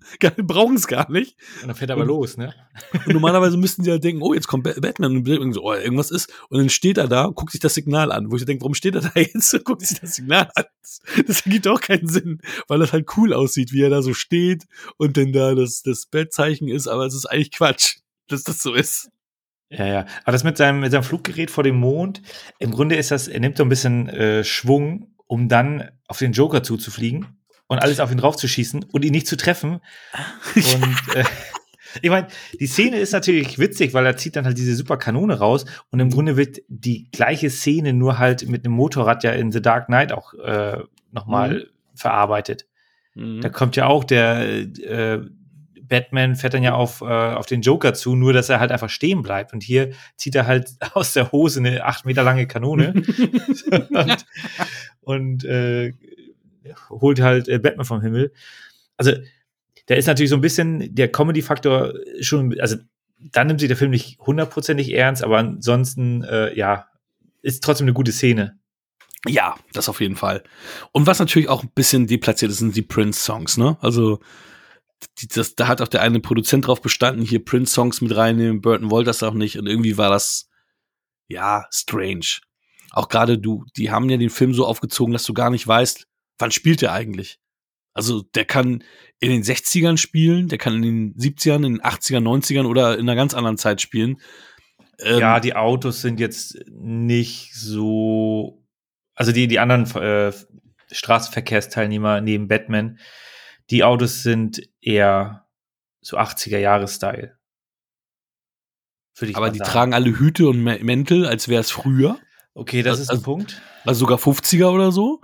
Ähm, von den Fer die Fernseher waren also auch jetzt nicht die modernsten, also auch nicht also auch nicht 80s like, sondern auch so schwierig zu sagen, weil die sahen eher aus wie 60er, da hätte es aber alles schwarz-weiß sein müssen, war aber farbig. Also die haben das schon so ein bisschen gemixt, dass du eigentlich ja nicht so direkt den Bezug hast, wo spielt das gerade mit dieser, was du ja schon erwähnt hast, die Gothic-Welt, wofür die ja auch den Oscar gewonnen haben für Best Art Direction, ähm, hier mit den ganzen, ähm, hm. ja, Gothic-artigen Bauten halt, die so nirgends, die es so nirgendwo gibt. So sieht ja keine Stadt aus. Und dann, ähm, ja, hast du denn da irgendwie die Musik von Prince dabei irgendwie? Das war alles, das, deswegen zieht das so ein bisschen raus, so, ne? Und dann halt auch mehrfach hast du die Prince-Musik dabei. Ist auch äh, der Song, wo der Joker das Geld verteilt, ist ja. das auch von Prince? Ja. Mhm. Mhm. Okay, weil den finde ich wirklich super. Ich, irgendwie finde ich die Szene toll. Ich finde den Song toll. Ja. Aber da will, ja. Aber da, da passt es auch besser, finde ich, als in der ähm, Szene, wo sie da in der Kunstgalerie sind und da die ganze Kunst verschandeln. Also. Ja, da, da ist es ein bisschen drüber, ja. Aber sagen wir mal so, also zwei Stunden hat er, hat ja äh, die Maske für den Joker gebraucht und da hat er sich, hat er entweder gepennt, Jack Nicholson, oder hat sich irgendwelche äh, Basketballspiele angeguckt. Also wie er da, wie er da spielt, wie er da, also das macht er echt hammermäßig. Also er war ja auch einer von denen, Jack Nicholson, der dieses neue Schauspiel ähm, im Endeffekt etabliert hat, da in diesem New Hollywood der 70er. Ähm, eher, dass es nicht alles so drüber war, sondern eher realistischer. Und hier ist er so mega drüber, aber es passt so gut und es wirkt so geil. Ja, ich würde auch sagen, da kann man schon mal eine Oscar-Nominierung raushauen. Wollten die ja. Also ähm, Warner hat ganz viel Lobbyarbeit gemacht, das ist alles, äh, das alle, die wollten aber auch das Kim Basinger als Nebendarsteller. Also die haben dann ganz viele quatschige ähm, For Your Consideration Dinger äh, losgetreten und am Ende ist es aber halt nur, ja, äh, Art Direction geworden. Ja, und ist auch, ich, ich gucke gerade, das war ja 1990. Best Actor in Leading Role hat Daniel Day-Lewis mal wieder gewonnen. Vielleicht auch seine erste, keine Ahnung. Äh, Supporting Role Denzel Washington in Glory. Aber für eine Nominierung, ja, Marlon Brando war nominiert. Weiße Zeit der Dürre, die hätte man dann einfach rausschmeißen können. der hat auch schon genug gehabt zu dem Zeitpunkt. ja, aber das war ja zu der Zeit kein Oscar-Material. Mittlerweile sind die ja ein bisschen, sagen wir mal, ein bisschen ähm, lockerer, was halt auch Blockbuster anbelangt. Aber das war ja auch noch die Zeit, wo das eher verpönt war, ne? Dass dann halt große Filme dann halt auch da mit äh, und gerade dann irgendwelche Comic-Verfilmungen die es ja da so noch nicht so wirklich weit verbreitet gab, da hattest du ja gar keine Chance im Endeffekt. Ne? Nee, genau. Also es gab ganz, ganz wenige Ausnahmen, wo dann Sigourney Weaver für Aliens eine Nominierung bekommen hat. Ja, ja. als sehr starke Frau aufgetreten ist. Kommen wir sicherlich auch irgendwann nochmal darauf zurück. Ja. Äh, aber ich finde halt, also wenn man das mal wirklich von, von der schauspielerischen Leistungsseite äh, Seite betrachtet, und das ist ja eigentlich dann der Oscar für die beste schauspielerische Leistung, ob ich nun mich selber spiele, wie ich im Alltag umherlaufe hm. äh, und dann aber sage, so ja, jetzt bin ich aber nicht äh, ich, sondern ich bin halt irgendeine historische Persönlichkeit oder halt so einen extrem überdrehten Charakter, sowas von on point treffe, das sind, das kann man schon mal vergleichen. Da kann man schon sagen, okay, dieser überdrehte Charakter, der, der trifft es. Jetzt haben wir es, ne, mhm. mit, mit Heath Ledger und Joaquin Phoenix. Damals, ja, waren wir noch nicht so weit. Mhm. Absolut. Absolut. Ja, wollen wir auch zur ähm, Final-Wertung von Batman kommen? Das können wir gerne machen. Sieht's denn auf deiner Seite aus? Och, ich, äh, ich bleib auch hier bei den acht Punkten. Sind wir wieder einig? Ich bin auch hier bei acht Punkten. Also kurz und schmerzlos, ne? Ja. Wir haben übrigens vergessen, Asche auf unser Haupt, dass äh, der Boss von Arnold Schwarzenegger in True Lies von Charlton Heston verkörpert wurde. Ich meine, den haben wir damals zu der Zeit kaum noch gesehen. Mann. Das stimmt. So ein äh, kleines Ding am Rande. Hatte ich aber mir auch gar nicht notiert. Schande auf mein Haupt. Ja, haben wir jetzt ja nochmal nachgereicht. Das war auch nochmal eine ganz anständige Rolle für den äh, Waffenbefürworter. Äh, nochmal so am Rande. Ich habe letztens nur so mal äh, als kleine Randnotiz, ich habe letztens ein bisschen Soylent Green gesehen, mal wieder, der lief irgendwo. Mhm. Äh, das ist auch ein guter Film. Den habe ich bis heute immer noch nicht gesehen. Ich weiß den, nur den Twist des Filmes, aber ich habe den bis heute nicht wirklich gesehen. Muss ich auch mal nachholen. Ja, der Film geht im Grunde um was ganz anderes, aber der thematisiert halt auch das, äh, die, die Überbevölkerungsthematik. Mhm. Thematisiert die Thematik. Mhm. Äh, ja, können wir gerne irgendwann mal reinwerfen. Ähm, ja. 2025. Circa. Gut. Haben wir jetzt. Da haben wir einen Klappentext. Ich hoffe. Hast du. Du bist doch dran. Ja, aber.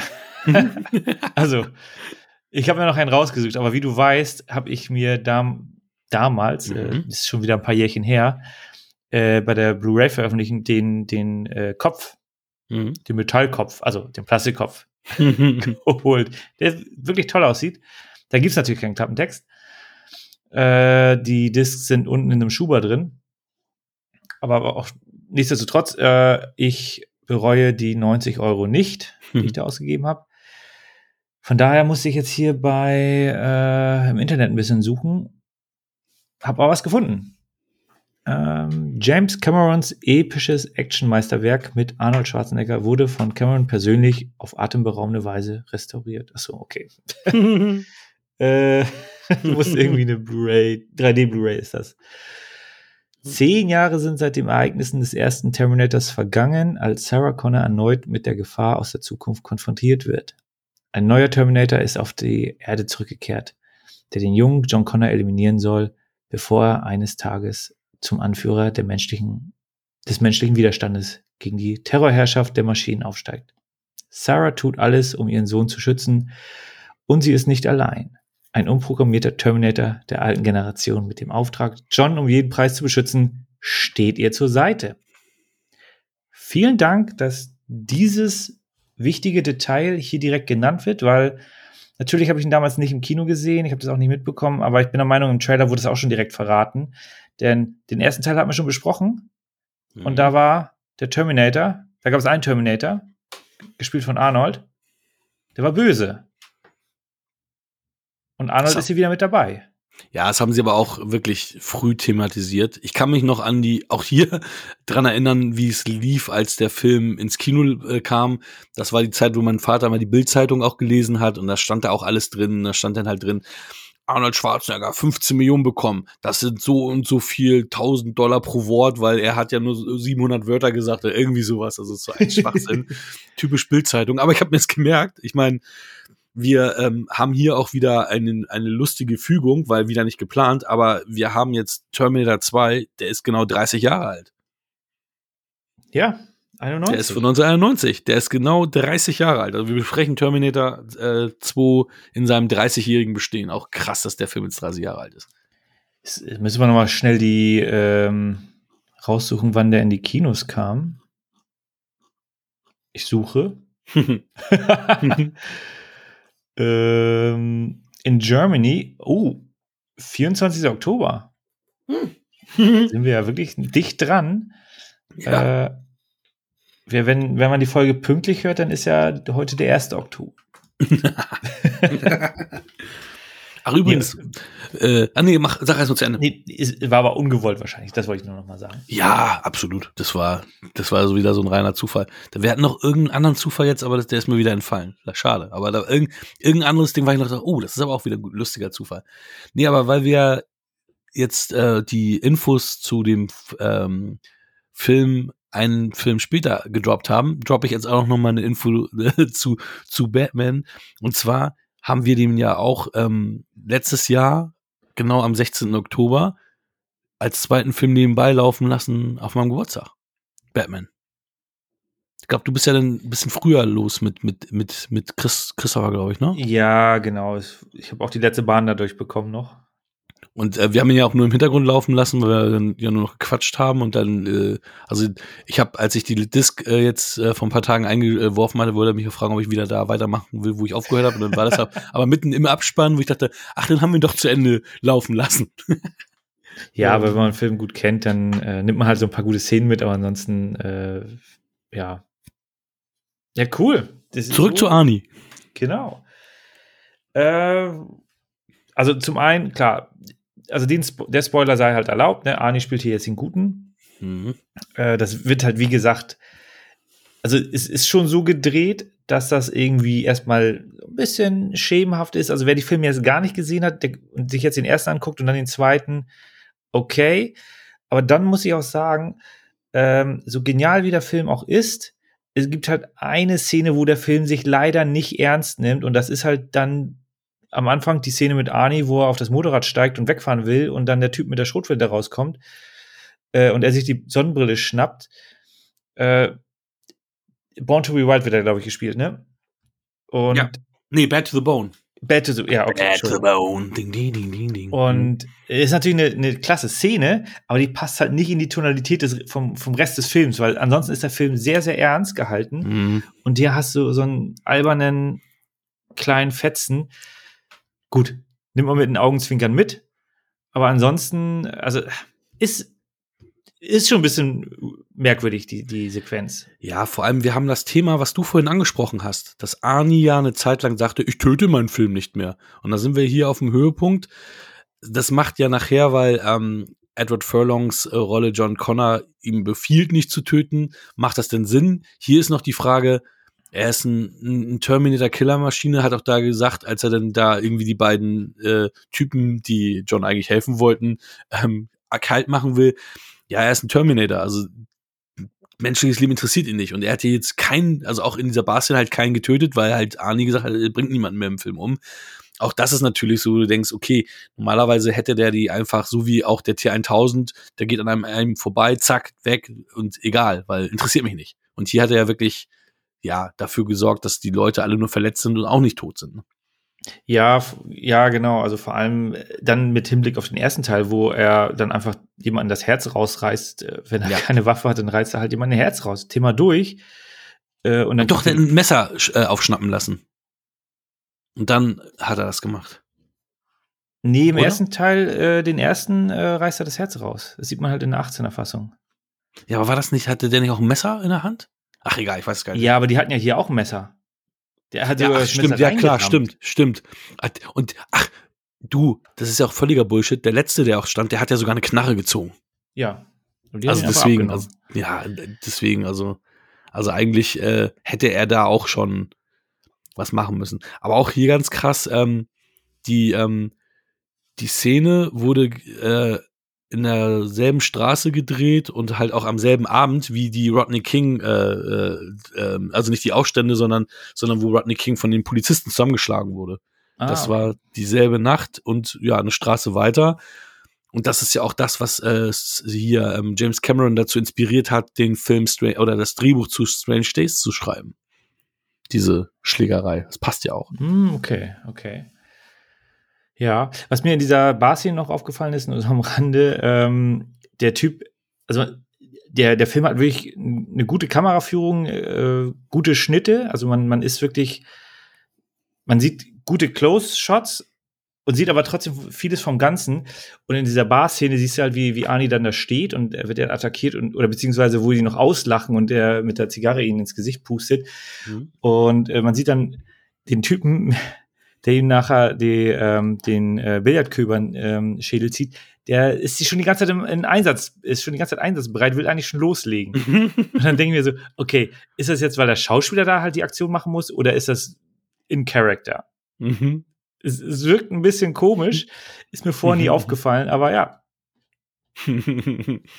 ja, das könnte man tatsächlich noch äh, beides äh, ähm, äh, entsprechend deuten. Ne? Das ist nicht so wie, wie hier ähm, der eine Hitchcock, wo, wo kurz bevor ähm, der eine Typ äh, schießt, äh, ein kleiner Junge schon äh, seine Ohren zuhält, bevor der Schuss abgegeben wird. Und du denkst, okay, da weißt du, was jetzt passiert. oh, nee. Ja, nee, das ist. Bei North by Northwest, äh, North by Northwest war das nämlich.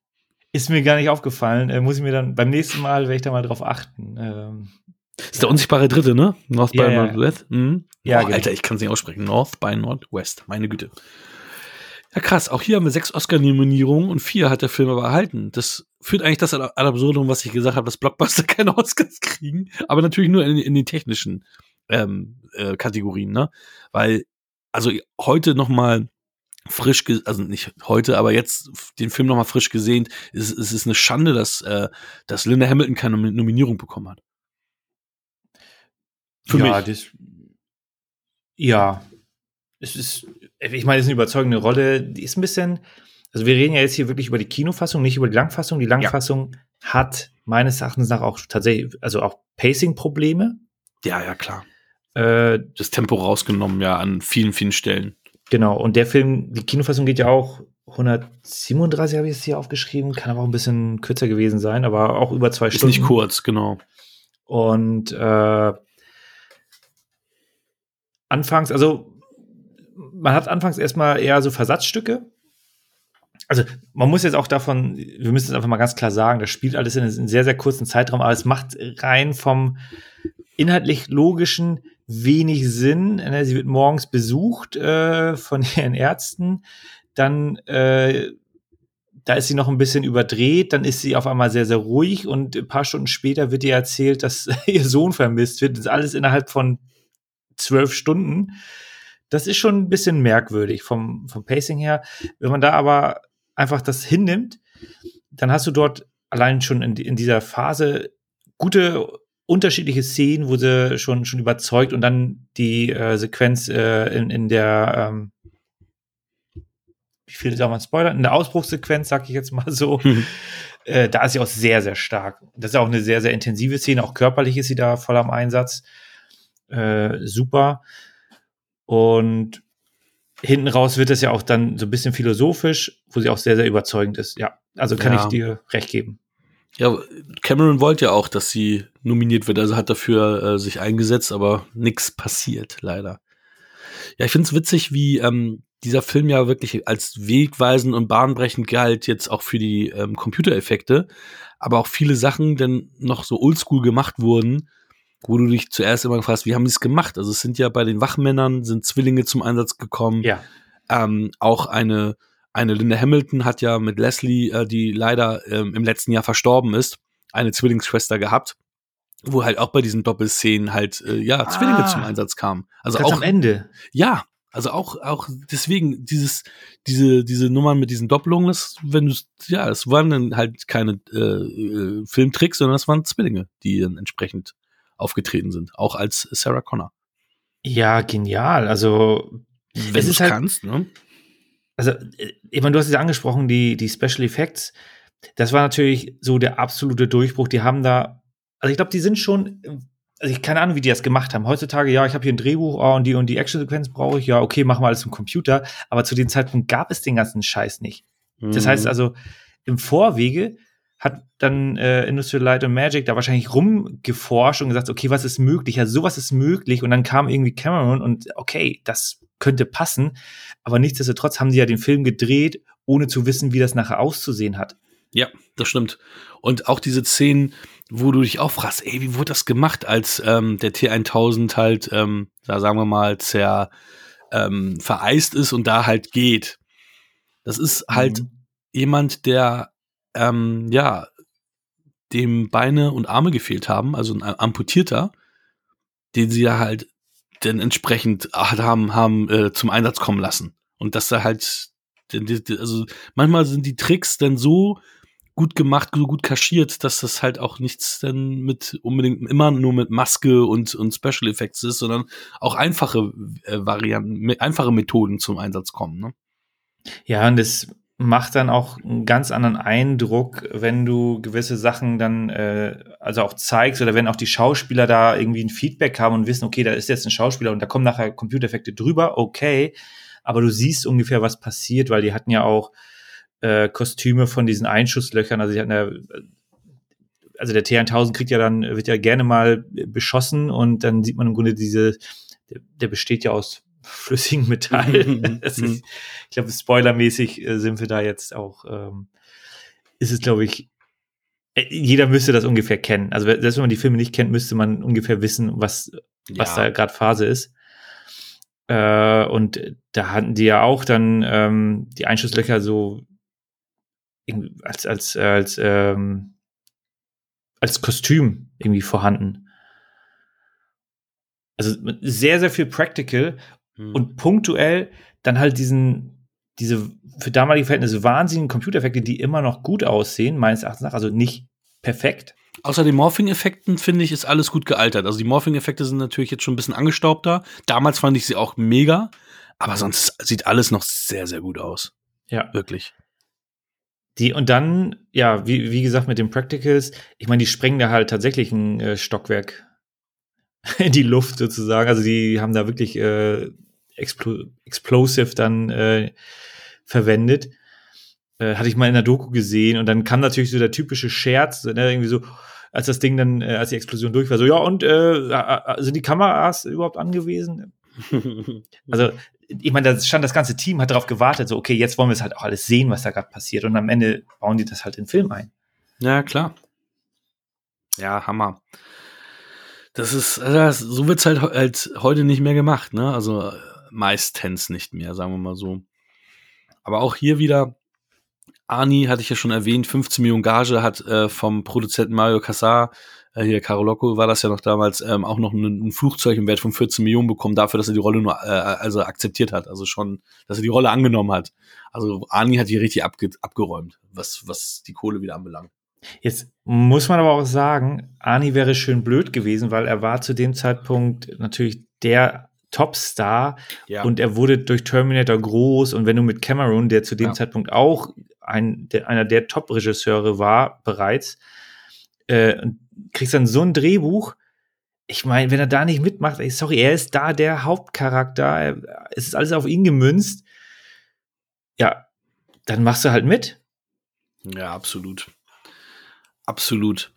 Aber der, der, der Dreh hat sich ja auch ziemlich hingezogen, deswegen ist auch Edward Furlong im Stimmbruch gewesen währenddessen und ähm, musste seine Stimme hochgepitcht werden in der Post-Production tatsächlich und er musste auch einiges nochmal neu einsprechen. Weil und ähm, er ist halt auch, äh, das soll, also mir ist es jetzt nicht aufgefallen, aber er soll halt in einigen Szenen sichtbar älter aussehen als in anderen und hat auch äh, in der Szene im Stahlwerk zum Beispiel ähm, haben sie getrickst mit der Größe, weil er schon größer war, als er in anderen Szenen war, damit der Größenunterschied zwischen den Hamilton und ihm noch identisch ist.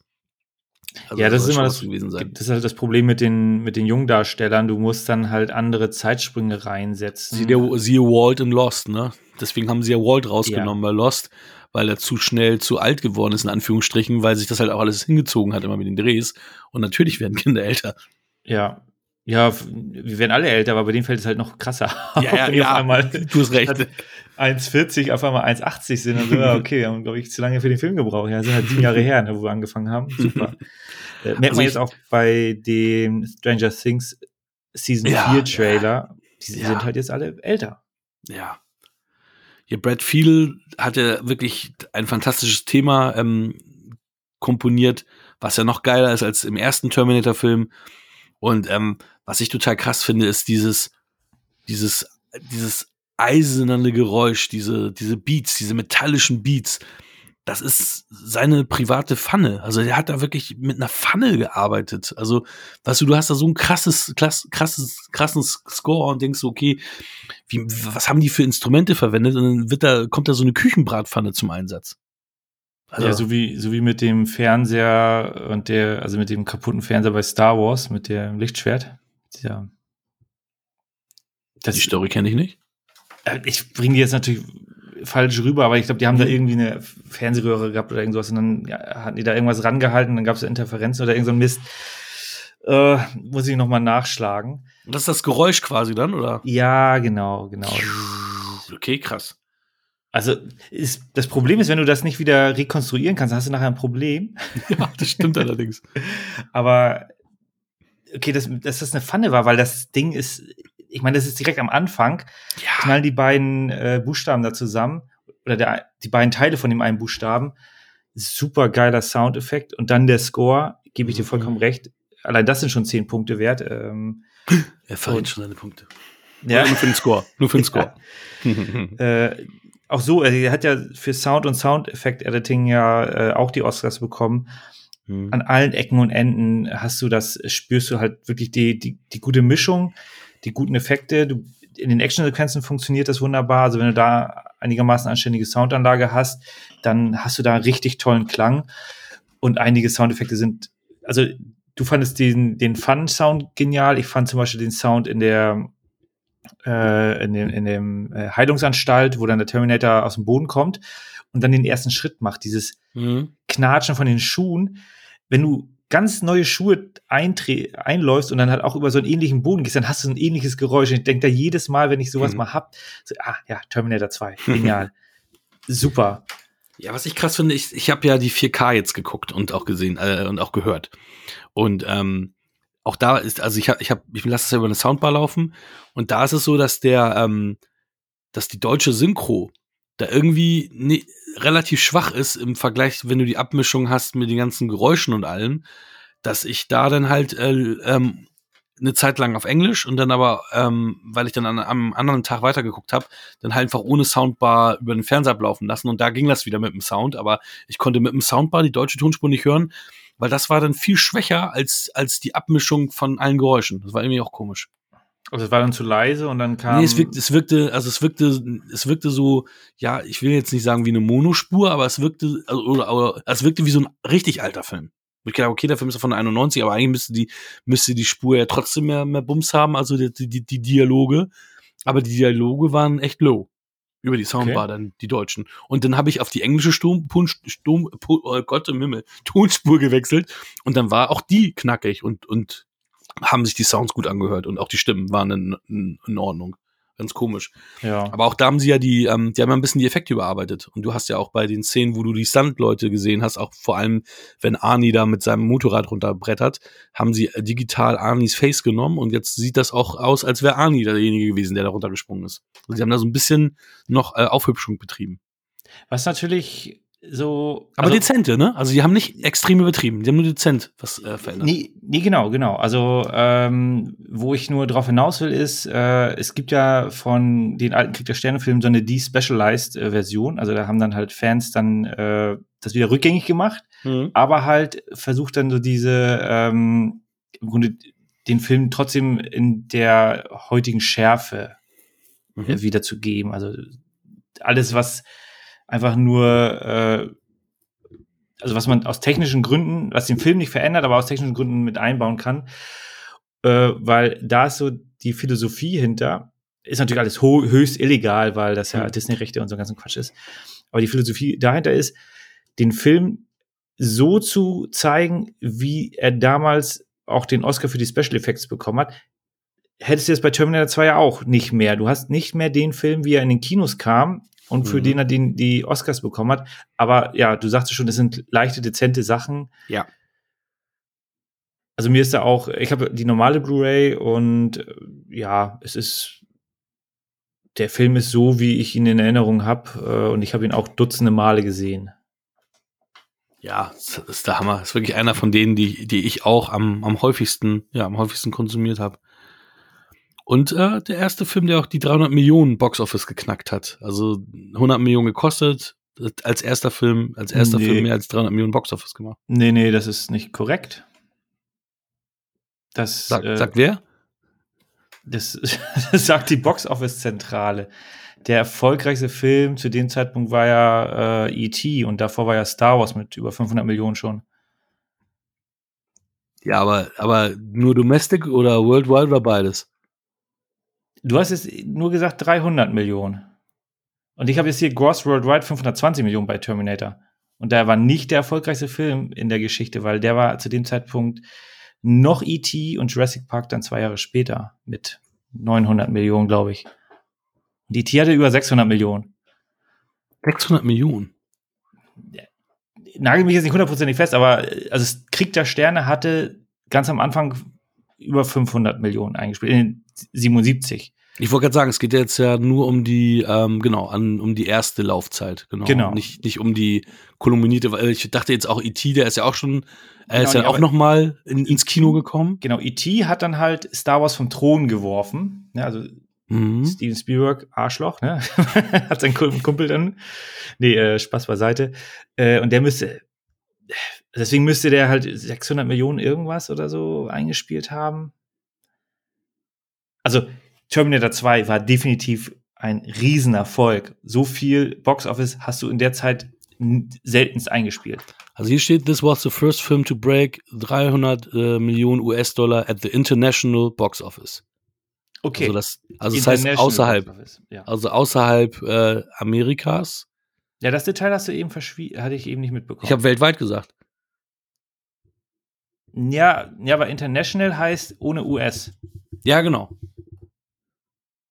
Ja, aber weltweit heißt ja, äh, das spielt äh, eigentlich, also wenn du. Also ich habe, ja, ich hätte vielleicht. Wenn ich jetzt äh, weltweit, dann würde ich die USA mit einbeziehen, in dem Fall. Aber okay, dann sind wir jetzt, äh, dann haben wir uns jetzt verstanden. Also da, laut meinem Trivia-Effekt hier soll das der erste gewesen sein, der das geschafft der aus, hat. Der nur außerhalb von der USA 300, über 300 Millionen eingespielt hat. Genau. Okay. Ja, nee, da, da bin ich dabei, weil hier steht, dass der in den USA nur 205 Millionen eingespielt hat und 520 insgesamt. Okay, das passt, das passt ja dann sogar auch. Ja, und, genau. Und äh, bis Matrix 2 kam auch den Rekord für das höchste Eröffnungswochenende hielt. Bis Matrix 2, oh Gott. Also bis 2003. Mhm. Jetzt weiß ich aber nicht, Mike, ob die 52 Millionen, die hier stehen, Matrix 2 oder Terminator 2 ist. Also hier steht Opening Weekend US und Kanada 31,7 in der IMDb.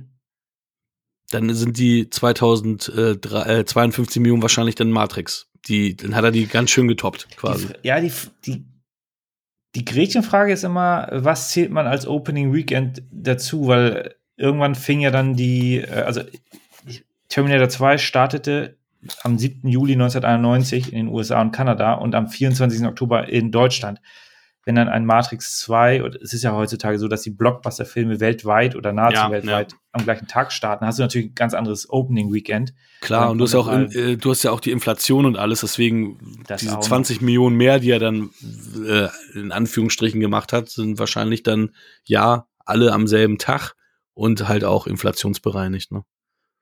Ja, wobei bei der Inflation auch gar nicht mehr so. Ich meine, du kriegst es sowieso nicht überein, du kannst es nicht vergleichen. Selbst wenn du die Zuschauer, also die, die reinen Ticketverkäufe mhm. machst, kannst du auch nicht vergleichen, weil damals lebten weniger Menschen auf der Erde und weniger Menschen mit Zugang zu solchen ähm, Unterhaltungsmöglichkeiten. Ja, ja, das ist alles natürlich, das sp spielen natürlich immer äh, deutlich mehr Faktoren rein, als, als, als äh, eingangs immer gesagt wird. Ist ja genauso mit den Nummern, ja, hier wegen dieser ganzen Raubkopien haben wir weniger Geld. Nein, es hätten nicht alle diese Raubkopien, äh, diese Spiele gespielt haben oder diese Filme geguckt, dann hätten alle auch diesen, diesen Film gekauft oder diese Spiele auch gekauft. Also ist das Quatsch, das alles über einen Kamm zu scheren. Und das hast du, ja. hast du hier natürlich auch. Es gibt immer mehrere Faktoren, die natürlich mitspielen. Das ist, das ist wahr. Wusstest du, dass Miles Bennett äh, eingangs in Washington angeboten wurde? Nee, woher denn? Ich finde, ich finde, Joe Morton hat das auch gut gemacht und äh, ja Denzel Washington hat aber auch gesagt, ja, der macht ja nichts außer schwitzen und verängstigt gucken, das ist mir zu wenig. Wenn er es so sagt, so, dann stimmt das auch eigentlich. Das war wahrscheinlich zu der Zeit noch ein bisschen extremer. aber ich, ich, ich mochte, ich mochte, Ich mochte Miles Bennett, ich mochte Joe Morton in der Rolle. Das war schon, gerade weil er so, weil er so erstmal so auch als, in Endeffekt als Antagonist aufgebaut wurde, so von, von dem, was der Terminator dann Sarah erzählt. Ja. Hast natürlich auch in der, in der Langfassung ein bisschen mehr Szenen zu, aber hat es auch nicht gebraucht. Also ich war jetzt auch wieder ein Fan davon, mal die Kinofassung zu sehen, nachdem ich, glaube ich, drei oder vier Mal jetzt immer die äh, verlängerte Version gesehen habe. Ja, ich bin sowieso Fan von der Kinofassung bei James Cameron. Ich hatte auch mal gehört, dass das seine sowieso sein Director's Cut ist. Und auch bei Aliens ist das Pacing besser, ist auch die Spannung mhm. besser, mhm. weil die dann gewisse Szenen eingebaut haben. Und auch hier bei äh, Terminator 2. Natürlich habe ich das erst wirklich Jahre später gerallt, dass der Terminator den, also das, der T800, den T1000 verarscht hat mit Wolfie, um herauszufinden, ob der den Namen von dem Hund kennt. Und das habe ich halt nicht gerallt. Ich dachte, wieso sagt er den falschen Namen?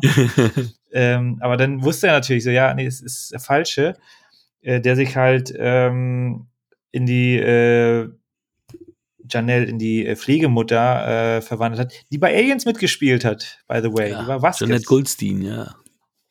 Würdest du heute auch so nicht mehr machen, weil eine Britin, die dann eine Latina spielt, das äh, dürften die heute, da wird es auch wieder einen Shitstorm ohne Ende geben. Also das geht gar nicht mehr, was die damals gemacht haben. Schon krass, ne? Ja, was aber schade ist, weil du kannst ja nicht immer, also das sind ja Schauspieler, die sollen halt andere Rollen übernehmen und dann zu sagen, so ja, nur weil du aus einem anderen Land kommst, darfst du jetzt den und den, die, diese. Ja, dann, dann wird aber gesagt, ähm, weil das Thema hat, das Thema hatten wir gerade, es war ganz krass. Ähm, mit Sarah Paulson hatten wir das Thema. Ähm, und zwar nicht bei American Horror Story, sondern bei American Crime Story. Da spielt sie jetzt diese eine Whistleblowerin, die, ähm, es geht da um die, um die, ähm, hier, hier ähm, Bill Clinton-Affäre. Und ähm, da hat Le sie. Diese Lewinsky. Lewinsky. Mm, mm, mhm. Genau. Da hat sie ähm, zugelegt für die Rolle. Und zwar gar nicht so wenig. Aber hat, trägt auch einen Fettsuit. Und da gab es jetzt voll der Shit, den Shitstorm. Es hieß, ja, wieso habt ihr nicht eine fette dafür, äh, äh, oder eine dicke äh, Darstellerin dafür genommen? Ähm, das hätte jetzt auch der, der, der, diese Rolle hätte jetzt auch der Durchbruch für eine dicke Schauspielerin sein können und so weiter. Also die Leute gehen momentan richtig ab auf sowas. Also wenn du denn auf einmal sagst, oh, wir haben hier eine, die kriegt jetzt äh, äh, dunkle Kontaktlinsen und und ähm, und dunkle äh, machen dunkle Haare, ähm, dann würden die sagen, wieso, das hätte auch eine echte Latina spielen können, warum macht ihr jetzt aus der Janet Goldstein eine Latina? Also das kriegst du heute nicht mehr durch, das Thema. Also die, die, ja, gut, aber sind sofort auf den, auf den, auf den Barrikaden. Ja gut, aber wir äh, spielt ein Russe in Russen. Die wurden auch immer von Deutschen verkörpert, weil die Deutschen halt auch einen äh, anderen äh, englischen Akzent haben ähm, dann kommt auf einmal wieder der eiserne Vorhang hoch oder irgendein Mist. Ne? Also das kann, es ist, es ist müßig zu diskutieren. Also ich sehe, wenn, wenn man einfach da eine, wenn das die richtige Person ist, äh, die schauspielerisch äh, da jetzt besser für geeignet ist. Also ich sehe auch lieber äh, Tom Hardy und Joel Edgerton in Warrior, weil auch wenn sie keine Fighter sind, ja, lernen sie das halt ein bisschen und können das trotzdem ja. gut rüberbringen. Aber das sind halt richtig, die gute Schauspieler. Richtige Fighter hätten das gar nicht machen können. Ja, ich glaube, es geht auch eher um die entweder sexuelle Orientierung oder auch um, um, um die Hautfarbe oder so äh, geht es eher darum, ähm, als um Skills. Da sind, da sind wir momentan echt empfindlich, was das anbelangt. Also das ist schon, ja, schon crazy. Genau, und das ist aber genauso diskriminierend, wenn die Person, die einfach äh, besser ist, den Job nicht bekommt. Ist genauso diskriminierend. Ja, absolut, absolut. Also echt, ich frage mich dann immer, ob, ob wir halt in Anführungsstrichen eine liberalere Meinung haben oder ob wir halt ja zu alt sind und da nicht mehr mit der Zeit mitgehen und einfach unsere alte festgefahrene Meinung noch haben. Das, da bin ich mir auch nicht sicher, ob ich jetzt, ob, da, ob, ob unsere Meinung da die richtige ist oder wir da nicht in einer in, in Anführungsstrichen modernen Zeit angekommen sind. Aber ich sag mir halt auch, wenn wenn jetzt ähm, Tom Hanks einen Schwulen spielt und du nicht dafür einen schwulen Schauspieler nimmst, ähm, ja, ich, ich, ich will lieber einen guten Schauspieler wie Tom Hanks sehen, der das dann macht und eben nicht einen, der wirklich schwul ist. Muss doch nicht sein. Also ich sehe da auch eher, das ist eine Rolle und die Rolle kann von dem besten Schauspieler verkörpert werden. Aber heute wird das halt ein bisschen anders gesehen. Dann kannst du nicht Tom Hanks und Antonio Banderas als, als der schwule Pärchen nehmen, sondern dann heißt es, ey, es gibt genug schwule Schauspieler, dann nimmt auch für die schwulen Rollen die schwulen Schauspieler, äh, die Schwulen. Das ist schon ein bisschen wo, trickier wo, geworden. Wobei ich nicht glaube, dass das. Äh, ich habe jetzt hier Sex Education, die dritte Staffel, mir äh, angeguckt und da wird das ja, werden ja alle möglichen äh, Richtungen da thematisiert. Ich bin nicht der Meinung, dass die da alle. Nein, natürlich nicht. Das, das, das, das, ähm, das kannst du auch nicht immer machen. Also das ist, aber es wird jetzt schon da auch mehr ähm, Wert drauf gelegt und ein Augenmerk drauf gelegt, dass das halt so ist, weil es dann immer heißt, ja, ja, also wie gesagt, was man darüber denken mag oder nicht. Bei Terminator ist es alles noch anders. Billy Idol, erste Wahl des T1000s, hatte dann aber einen Motorradunfall und konnte nicht den T1000 darstellen. Aber andere Quellen sagen auch, dass es geplant war, dass Michael Bean den T1000 spielt, dass quasi die Rollen aus Teil 1 komplett andersrum sind. Dann wurde aber gesagt, das könnte die Audience zu sehr äh, verwirren, dass es auch mal heißt, hey, der war doch im ersten Teil der Gute, warum ist er jetzt der Böse und umgekehrt. Und dann haben sie, sind sie auch davon abgekommen. Das sind so zwei verschiedene Quellen, die ich so hatte. Die einen sagen Billy Idol, die anderen sagen, ja, Michael Bean sollte das eigentlich sein, damit das halt ein bisschen wie, wie der erste Teil nur umgekehrt ist. Ich bin froh, dass es Robert Patrick geworden ist. Ja, ja, absolut. Der macht das sehr, sehr gut. Diese umgedrehte Geschichte, das hört sich eher so wie so ein billiger ja. äh, äh, hier Jean-Claude Van Damme 80er ja. Action an. Ja. Und das ist, das ist für mich Kasperle-Theater. Das ist für mich so, ja. das wird für die ersten zehn Sekunden funktionieren, so, ah, ist er der Gute. Oh, ist er nicht, ja. Und dann verpufft das, diese, dieser Überraschungseffekt. Das ist dann einfach nur Quatsch dann. Ja, und im Grunde so ein, so ein Blödsinn haben sie ja mit den anderen Terminatoren gemacht, nur halt in anderer Form. Ich meine, diese, diesen Genesis habe ich mir mal so nebenbei laufen lassen. Das ist schon oh. eine absolute Frechheit. Ja, ja, ja. Äh, nee, also ich finde auch Robert Patrick, das ist ja seine Rolle, wird ja immer darauf dann minimiert. er hat auch bei Akte X mitgespielt, aber das war halt dann nicht mehr so toll zu dem Zeitpunkt. Äh, und keine Ahnung, was er noch. Faculty, den werden mhm. wir auch nochmal wahrscheinlich besprechen. Mhm. Viel mehr fällt mir gar nicht ein. Wayne's World 2. Spielt, spielt er genau diese Rolle. Nein, der hat schon, der hat schon einiges gemacht, aber halt vieles auch so billig, ne? Der hat auch hier in dem zweiten vom Russell Dawn und so hat er auch mitgespielt. Ja, den habe ich auch nur so, habe ich einmal so nebenbei gesehen. Ja, ich auch. Und ich, ich kann mich an nichts erinnern. Nee, ich auch nicht. Äh, ja, schade, also, weil den T1000 hat er in Summe überzeugend gespielt. Man hat ja, da kommen wir natürlich zu dieser längeren Fassung, da hat man ja viele kleinere Sachen noch mit eingebaut, wo er dann mhm. mit der Umwelt verschmilzt und dadurch äh, immer mehr Probleme bekommt. Ähm, irgendwie voranzukommen, weil das, also das, das ist halt noch nicht so ausgefeilt gewesen, die Technik, ähm, so wie es scheint.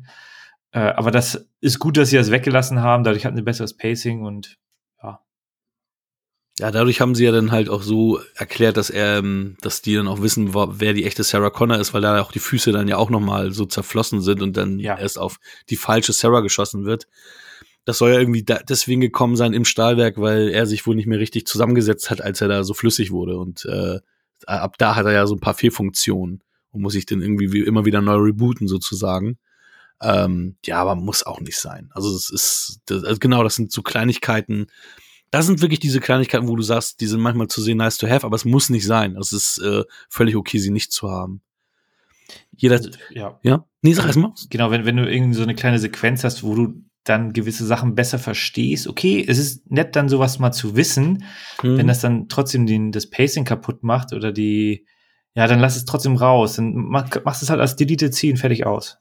Ja, zum Beispiel. Zum Beispiel.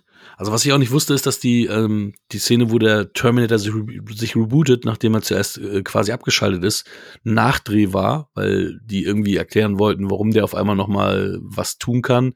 Und der Nachdreh fand an Weihnachten statt ja. Also ganz witzig. Also kann man zu spät zum, zum Truthahn essen oder sowas, ne? Ja, angeblich zum Truthahn essen bei Bruce Willis, aber ich habe mir gedacht, okay, ich glaube, äh, die haben da ein bisschen zu viel ausgeschmückt. Ähm, das kann ich mir jetzt nicht vorstellen. Also kann natürlich sein, aber hm, ich kann mir nicht vorstellen, dass sie einfach oh, ich wollte gerade los zu Bruce Willis und, und äh, mit ihm Truthahn essen. Ja, dann komme ich jetzt. Ähm, nee, das wird wohl ein bisschen mehr geplant worden sein, als dass es irgendwie am selben Tag da den Anruf gab. Also das kann ich mir nicht vorstellen, dass das, äh, dass das so kurzfristig war. Dass sie da Nachdrehs brauchen, verstehe ich aber voll und ganz, wenn du dann, äh, du drehst so viele Versatzstücke, dann schneidest du, dann machst du einen, einen Rohcut ja. und dann stellst du fest, ah, hier ist Plothole. Ja, ja. Das haben sie auch gemacht ähm, am Ende.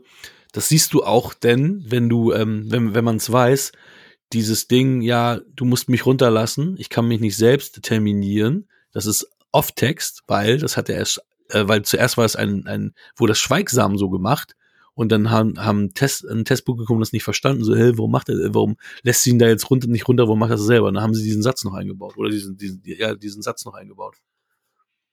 Ja, super. Der findet halt auch off-camera statt. Der, das, also du siehst nicht, wie jemand das gerade mhm. sagt, sondern es ist halt, halt so. Ja. Hier, du siehst doch auf der, ähm, in der Spielplatz äh, hier Traumsequenz, da ist ja das Kleinkind John. Das war damals äh, Linda Hamiltons echter Sohn. Da ist der Vater Bruce Abbott, den wir in Reanimator hatten. Mit dem war sie ja mal verheiratet. Mhm. Und zur Zeit äh, des Terminator 2 äh, hat äh, Linda Hamilton ja James Cameron gedatet. Die ist da auch sehr, sehr jung, ne? Ich weiß nicht, ob, ob sie da, also. Anfang 30 war sie da, glaube ich. Also, so von der Frisur her haben sie das aber, also, die haben die Szene gedreht. Das waren jetzt keine Archivaufnahmen oder sowas. Nee, also die, die, ähm, ich glaube, das war sogar ihre Schwester, die die Kellnerin, äh, also, also da hat sie auch wieder ihr Kellnerin-Outfit ja an. Genau, genau. Und das war ihre Schwester nämlich, die ah. das gemacht hat. Deswegen ist auch die Gesichtsform ein bisschen anders zu der durchtrainierten Sarah, weil das halt ihre Schwester ist. Und deswegen, ich fand nämlich genauso wie du, irgendwie wirkt das anders und das ist natürlich der Grund. Es ist ihre Schwester, die da äh, die Sarah auf dem Spielplatz äh, spielt und nicht hm. Linda Hamilton. Ja, nee, ich finde, Nee, ich, ich hätte eher gesagt, das haben die richtig gut hinbekommen, weil sie da die junge Sarah Connor noch mal äh, sowas gut hinbekommen haben, während ja dann die ältere Sarah Connor dann doch eine andere Statur hat oder auf jeden Fall eine andere Haarkonstellation. Mhm. Äh, aber okay, macht halt Sinn, wenn du da so ein Glück hast und da eine, eine Schwester hast, die wirklich nahezu ähnlich aussieht. Mhm.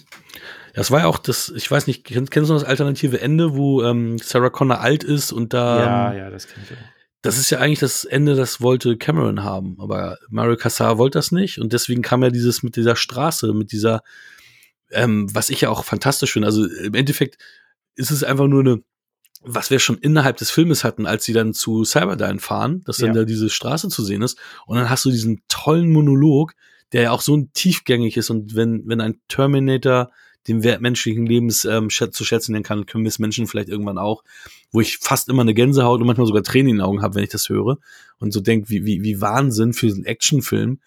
Und ähm, das, aber dieses Thema hat mir auch das erste Mal so auch merkt den einzig merkwürdigen Moment, den ich noch jetzt bei Terminator äh, ver verpasst, nämlich das fing ja an, als ähm, ähm, sie da sitzt und John und den Terminator beobachtet und auf einmal fängt ein innerer Monolog von, von Sarah Connor an. Das haben wir ja dreimal dann innerhalb des Films, wo ich dachte, warum hören wir jetzt überhaupt den inneren Monolog von Sarah Connor, die wir, den wir den ganzen Film über gar nicht gehört haben und der auch, der, womit der Film gar nicht einsteigt. Und jetzt auf einmal hören wir von Sarah Connor einen inneren Monolog. Ich weiß gar nicht warum. Also weißt du, was ich meine? Wahrscheinlich, weil das Testpublikum das nicht verstanden hat, was sie da mit No Fate meint. Ich habe keine Ahnung ich, ich, ich war dann nur so und ich habe mich ich habe mich gewundert, dass mich das vorher nie gestört hat und dass mir das vorher nie aufgefallen ist von wegen Moment, wir sind jetzt irgendwie wir haben jetzt zwei Drittel des Filmes hinter uns oder ja fast und jetzt auf einmal fängt ein innerer Monolog einer der Figuren an. Warum? Mhm. Haben wir vorher nicht gehabt und der Film ist auch nicht damit eingestiegen und im Endeffekt äh, ist sie ja auch nicht ganz zu Anfang äh, erschienen, sondern wir haben erstmal äh, die anderen beiden Figuren kennengelernt, dann kam sie nochmal dazu, aber auf einmal wird ihr innerer Monolog und sie hält dann auch am Ende dann quasi den Monolog nochmal. Hm. Ja. Ja, wenn man da, also es ist, es fällt halt, beim Schauen fällt das gar nicht so auf, aber du hast recht, das ist irgendwie nicht ähm, kongruent. Ja, genau. Ist mir aber, wie gesagt, das erste Mal auch jetzt aufgefallen. Aber er hat natürlich keinen Punktabzug zu, zur Folge. Das ist äh, nur so am Rande dann nochmal ähm, verwundert erwähnt. Ja, dafür, ja. dass es, also rein Action-Sequenz-mäßig, es ist alles so auf den Punkt, ist so gut inszeniert. Die Szenen sind alle so, also die kommen auch wirklich die Kombinationen sind auch richtig gut. Auch dass der T1000 in, im Mittelteil äh, erstmal gar keinen Plan hat, wo die sind und dadurch fällt er halt komplett erstmal aus dem Film raus, weil die erstmal da in Mexiko da ihre Waffen einsammeln. Mhm. Ähm, und äh, sowas von on point. Und dann noch diese philosophische Geschichte, also wo es wirklich um ein bisschen mehr geht als nur, ey, ich muss jetzt hier alle umbringen. Mhm. Äh, also das Drehbuch da haben sie wirklich richtig gute Arbeit äh, abgeliefert und ja, ich kann dazu auch wenig mehr sagen. Also für mich, wie gesagt, der beste Actionfilm, der bis dato gedreht wurde. Ja. Ja, der Hammer. Auch die Szene mit ähm, dem Terminator und John, wo dann die beiden Jungs sich da gegenseitig, also die Kinder, die da sehen, du bist tot, nein, du bist tot. Und dann so, das war dann halt auch so ein, ja, so ein Moment, wenn du den einfach nur so siehst, äh, hat er, hat er keinen Impact, aber wenn du weißt, was die jetzt in der Handlung und ja, wir werden es nicht schaffen, wir Menschen meine ich und so weiter. Das ist dann auch so ein, so ein philosophischer und krasser Moment dann halt auch so innerhalb des Films. Mhm. Und du hast hier Dean Norris und Nikki Cox in, als Edelkomparsenrollen. Die haben ja noch, glaube ich, noch nicht mal Rollennamen und sagen auch ganz wenig. Nikki Cox ist äh, das kleine, eine kleine Mädchen, das denen sagt, dass John Connor da in, in ah, hier okay. in, der, in der Dings ist. Das ist noch die, die rothaarige aus, ja. aus Schlimmer und Ewig, weißt du noch? Nee. Aber ich, ich, bestätige einfach mal so, ja. Okay. Ich, Aber Dean Norris äh, ha, haben wir ja schon mal drüber gesprochen, deswegen jetzt ja auch äh, als SWAT-Mitglied äh, da erkannt haben. Äh, äh, bei Cyberdyne. Ihn, genau, ich habe ihn diesmal habe ich ihn nicht wieder gesehen, aber ich, ich weiß, dass er da auftaucht. Ich habe ihn auch schon gesehen, aber diesmal hatte ich den verpasst den Einsatz. Ja, aber das ist auch wirklich ganz kurz. Ja, ja. Also, Spot Teamleader ist er aber genießt. Ja. also wichtige oh, Persönlichkeit. Ja, sehr Chris. Menschliche Verluste 0,0. Ja, ja. ja, Linda Hamilton hat ja in der Fahrstuhlszene ähm, einmal keinen Gehörschutz drin gehabt und ist drin auch dauerhaft taub auf dem einen Ohr geblieben. Ah, da ist das passiert, okay. Ja, ja. Als in der, bam, bam, bam, bam, in der, okay, halt im Fahrstuhl halt, ne? Okay, in der Fahrstuhlszene äh, bei, im Krankenhaus und nicht in ja. der Fahrstuhlszene im Richtig. Cyberdyne. Richtig, ja. genau. Macht ja auch Sinn, weil es ist ja wirklich ein mega enger Raum und dies, ja. ich meine, auch Blankets sind richtig laut. Ja. ja. Und da hat sie sich dann natürlich das ganze Ding weggefetzt, ne? Also, alter Schwede. Ja, schöner Film, toller Film. Du hast es gesagt, Action-Szenen. Ich meine, die waren damals Maßste also Maßstäbe setzend und sind immer noch super anzusehen. Äh, wenn du das über einen Film sagen kannst, der 30 Jahre alt ist, dass, dass der fast in keiner Form gealtert ist. Natürlich hast du manchmal diese Dinge, wo du die Maske siehst, also dass, dass das dann halt nicht Arnold, sondern eine Puppe ist. Ähm, aber das ist so minimal, das stört, das fällt eigentlich kaum ins Gewicht. Perfekter Film. Wunderbar. Müssen wir das jetzt noch nominell festhalten? Ja, vielleicht kriegen wir auch die unter zwei Stunden hin. Ja, genau, da schaue ich schon die ganze Zeit drauf. Also für mich zehn Punkte. Wir sind heute wirklich komplett einer Meinung. Auch zehn Punkte von meiner Seite. Ja, top. Ist jetzt bei elf. Ich bin bei 25. Sehr gut, wir arbeiten uns nach vorne, aber ja. Wie ist, halt das, wie ist denn der Schnitt? Wie ist, wie, wie ist jetzt der Schnitt? Weil wir haben jetzt auch wieder hohe Punkte. Aber wir sind ja wieder komplett gleich, ne? Ja, ja, 7,5599 hast du und ich habe 7,5629. krass. so krass, wie dicht beieinander wir sind, obwohl wir teilweise mal so differiert haben mal mit den ja. Punkten. Das ist echt krass. Also ich bin gespannt, in welche Richtung das noch geht in den nächsten Jahren. Wunderbar. Ja, Mike, hast du noch irgendwie uns einen Hint zu geben, was wir in der nächsten Folge von Wir quatschen über Filme zu erwarten haben? Ja, stimmt. Äh, kurz und knapp, ähm, ich steige auf den Hype-Train auf. Wir gucken uns Dune an, aber den alten Dune von 1984. Ah.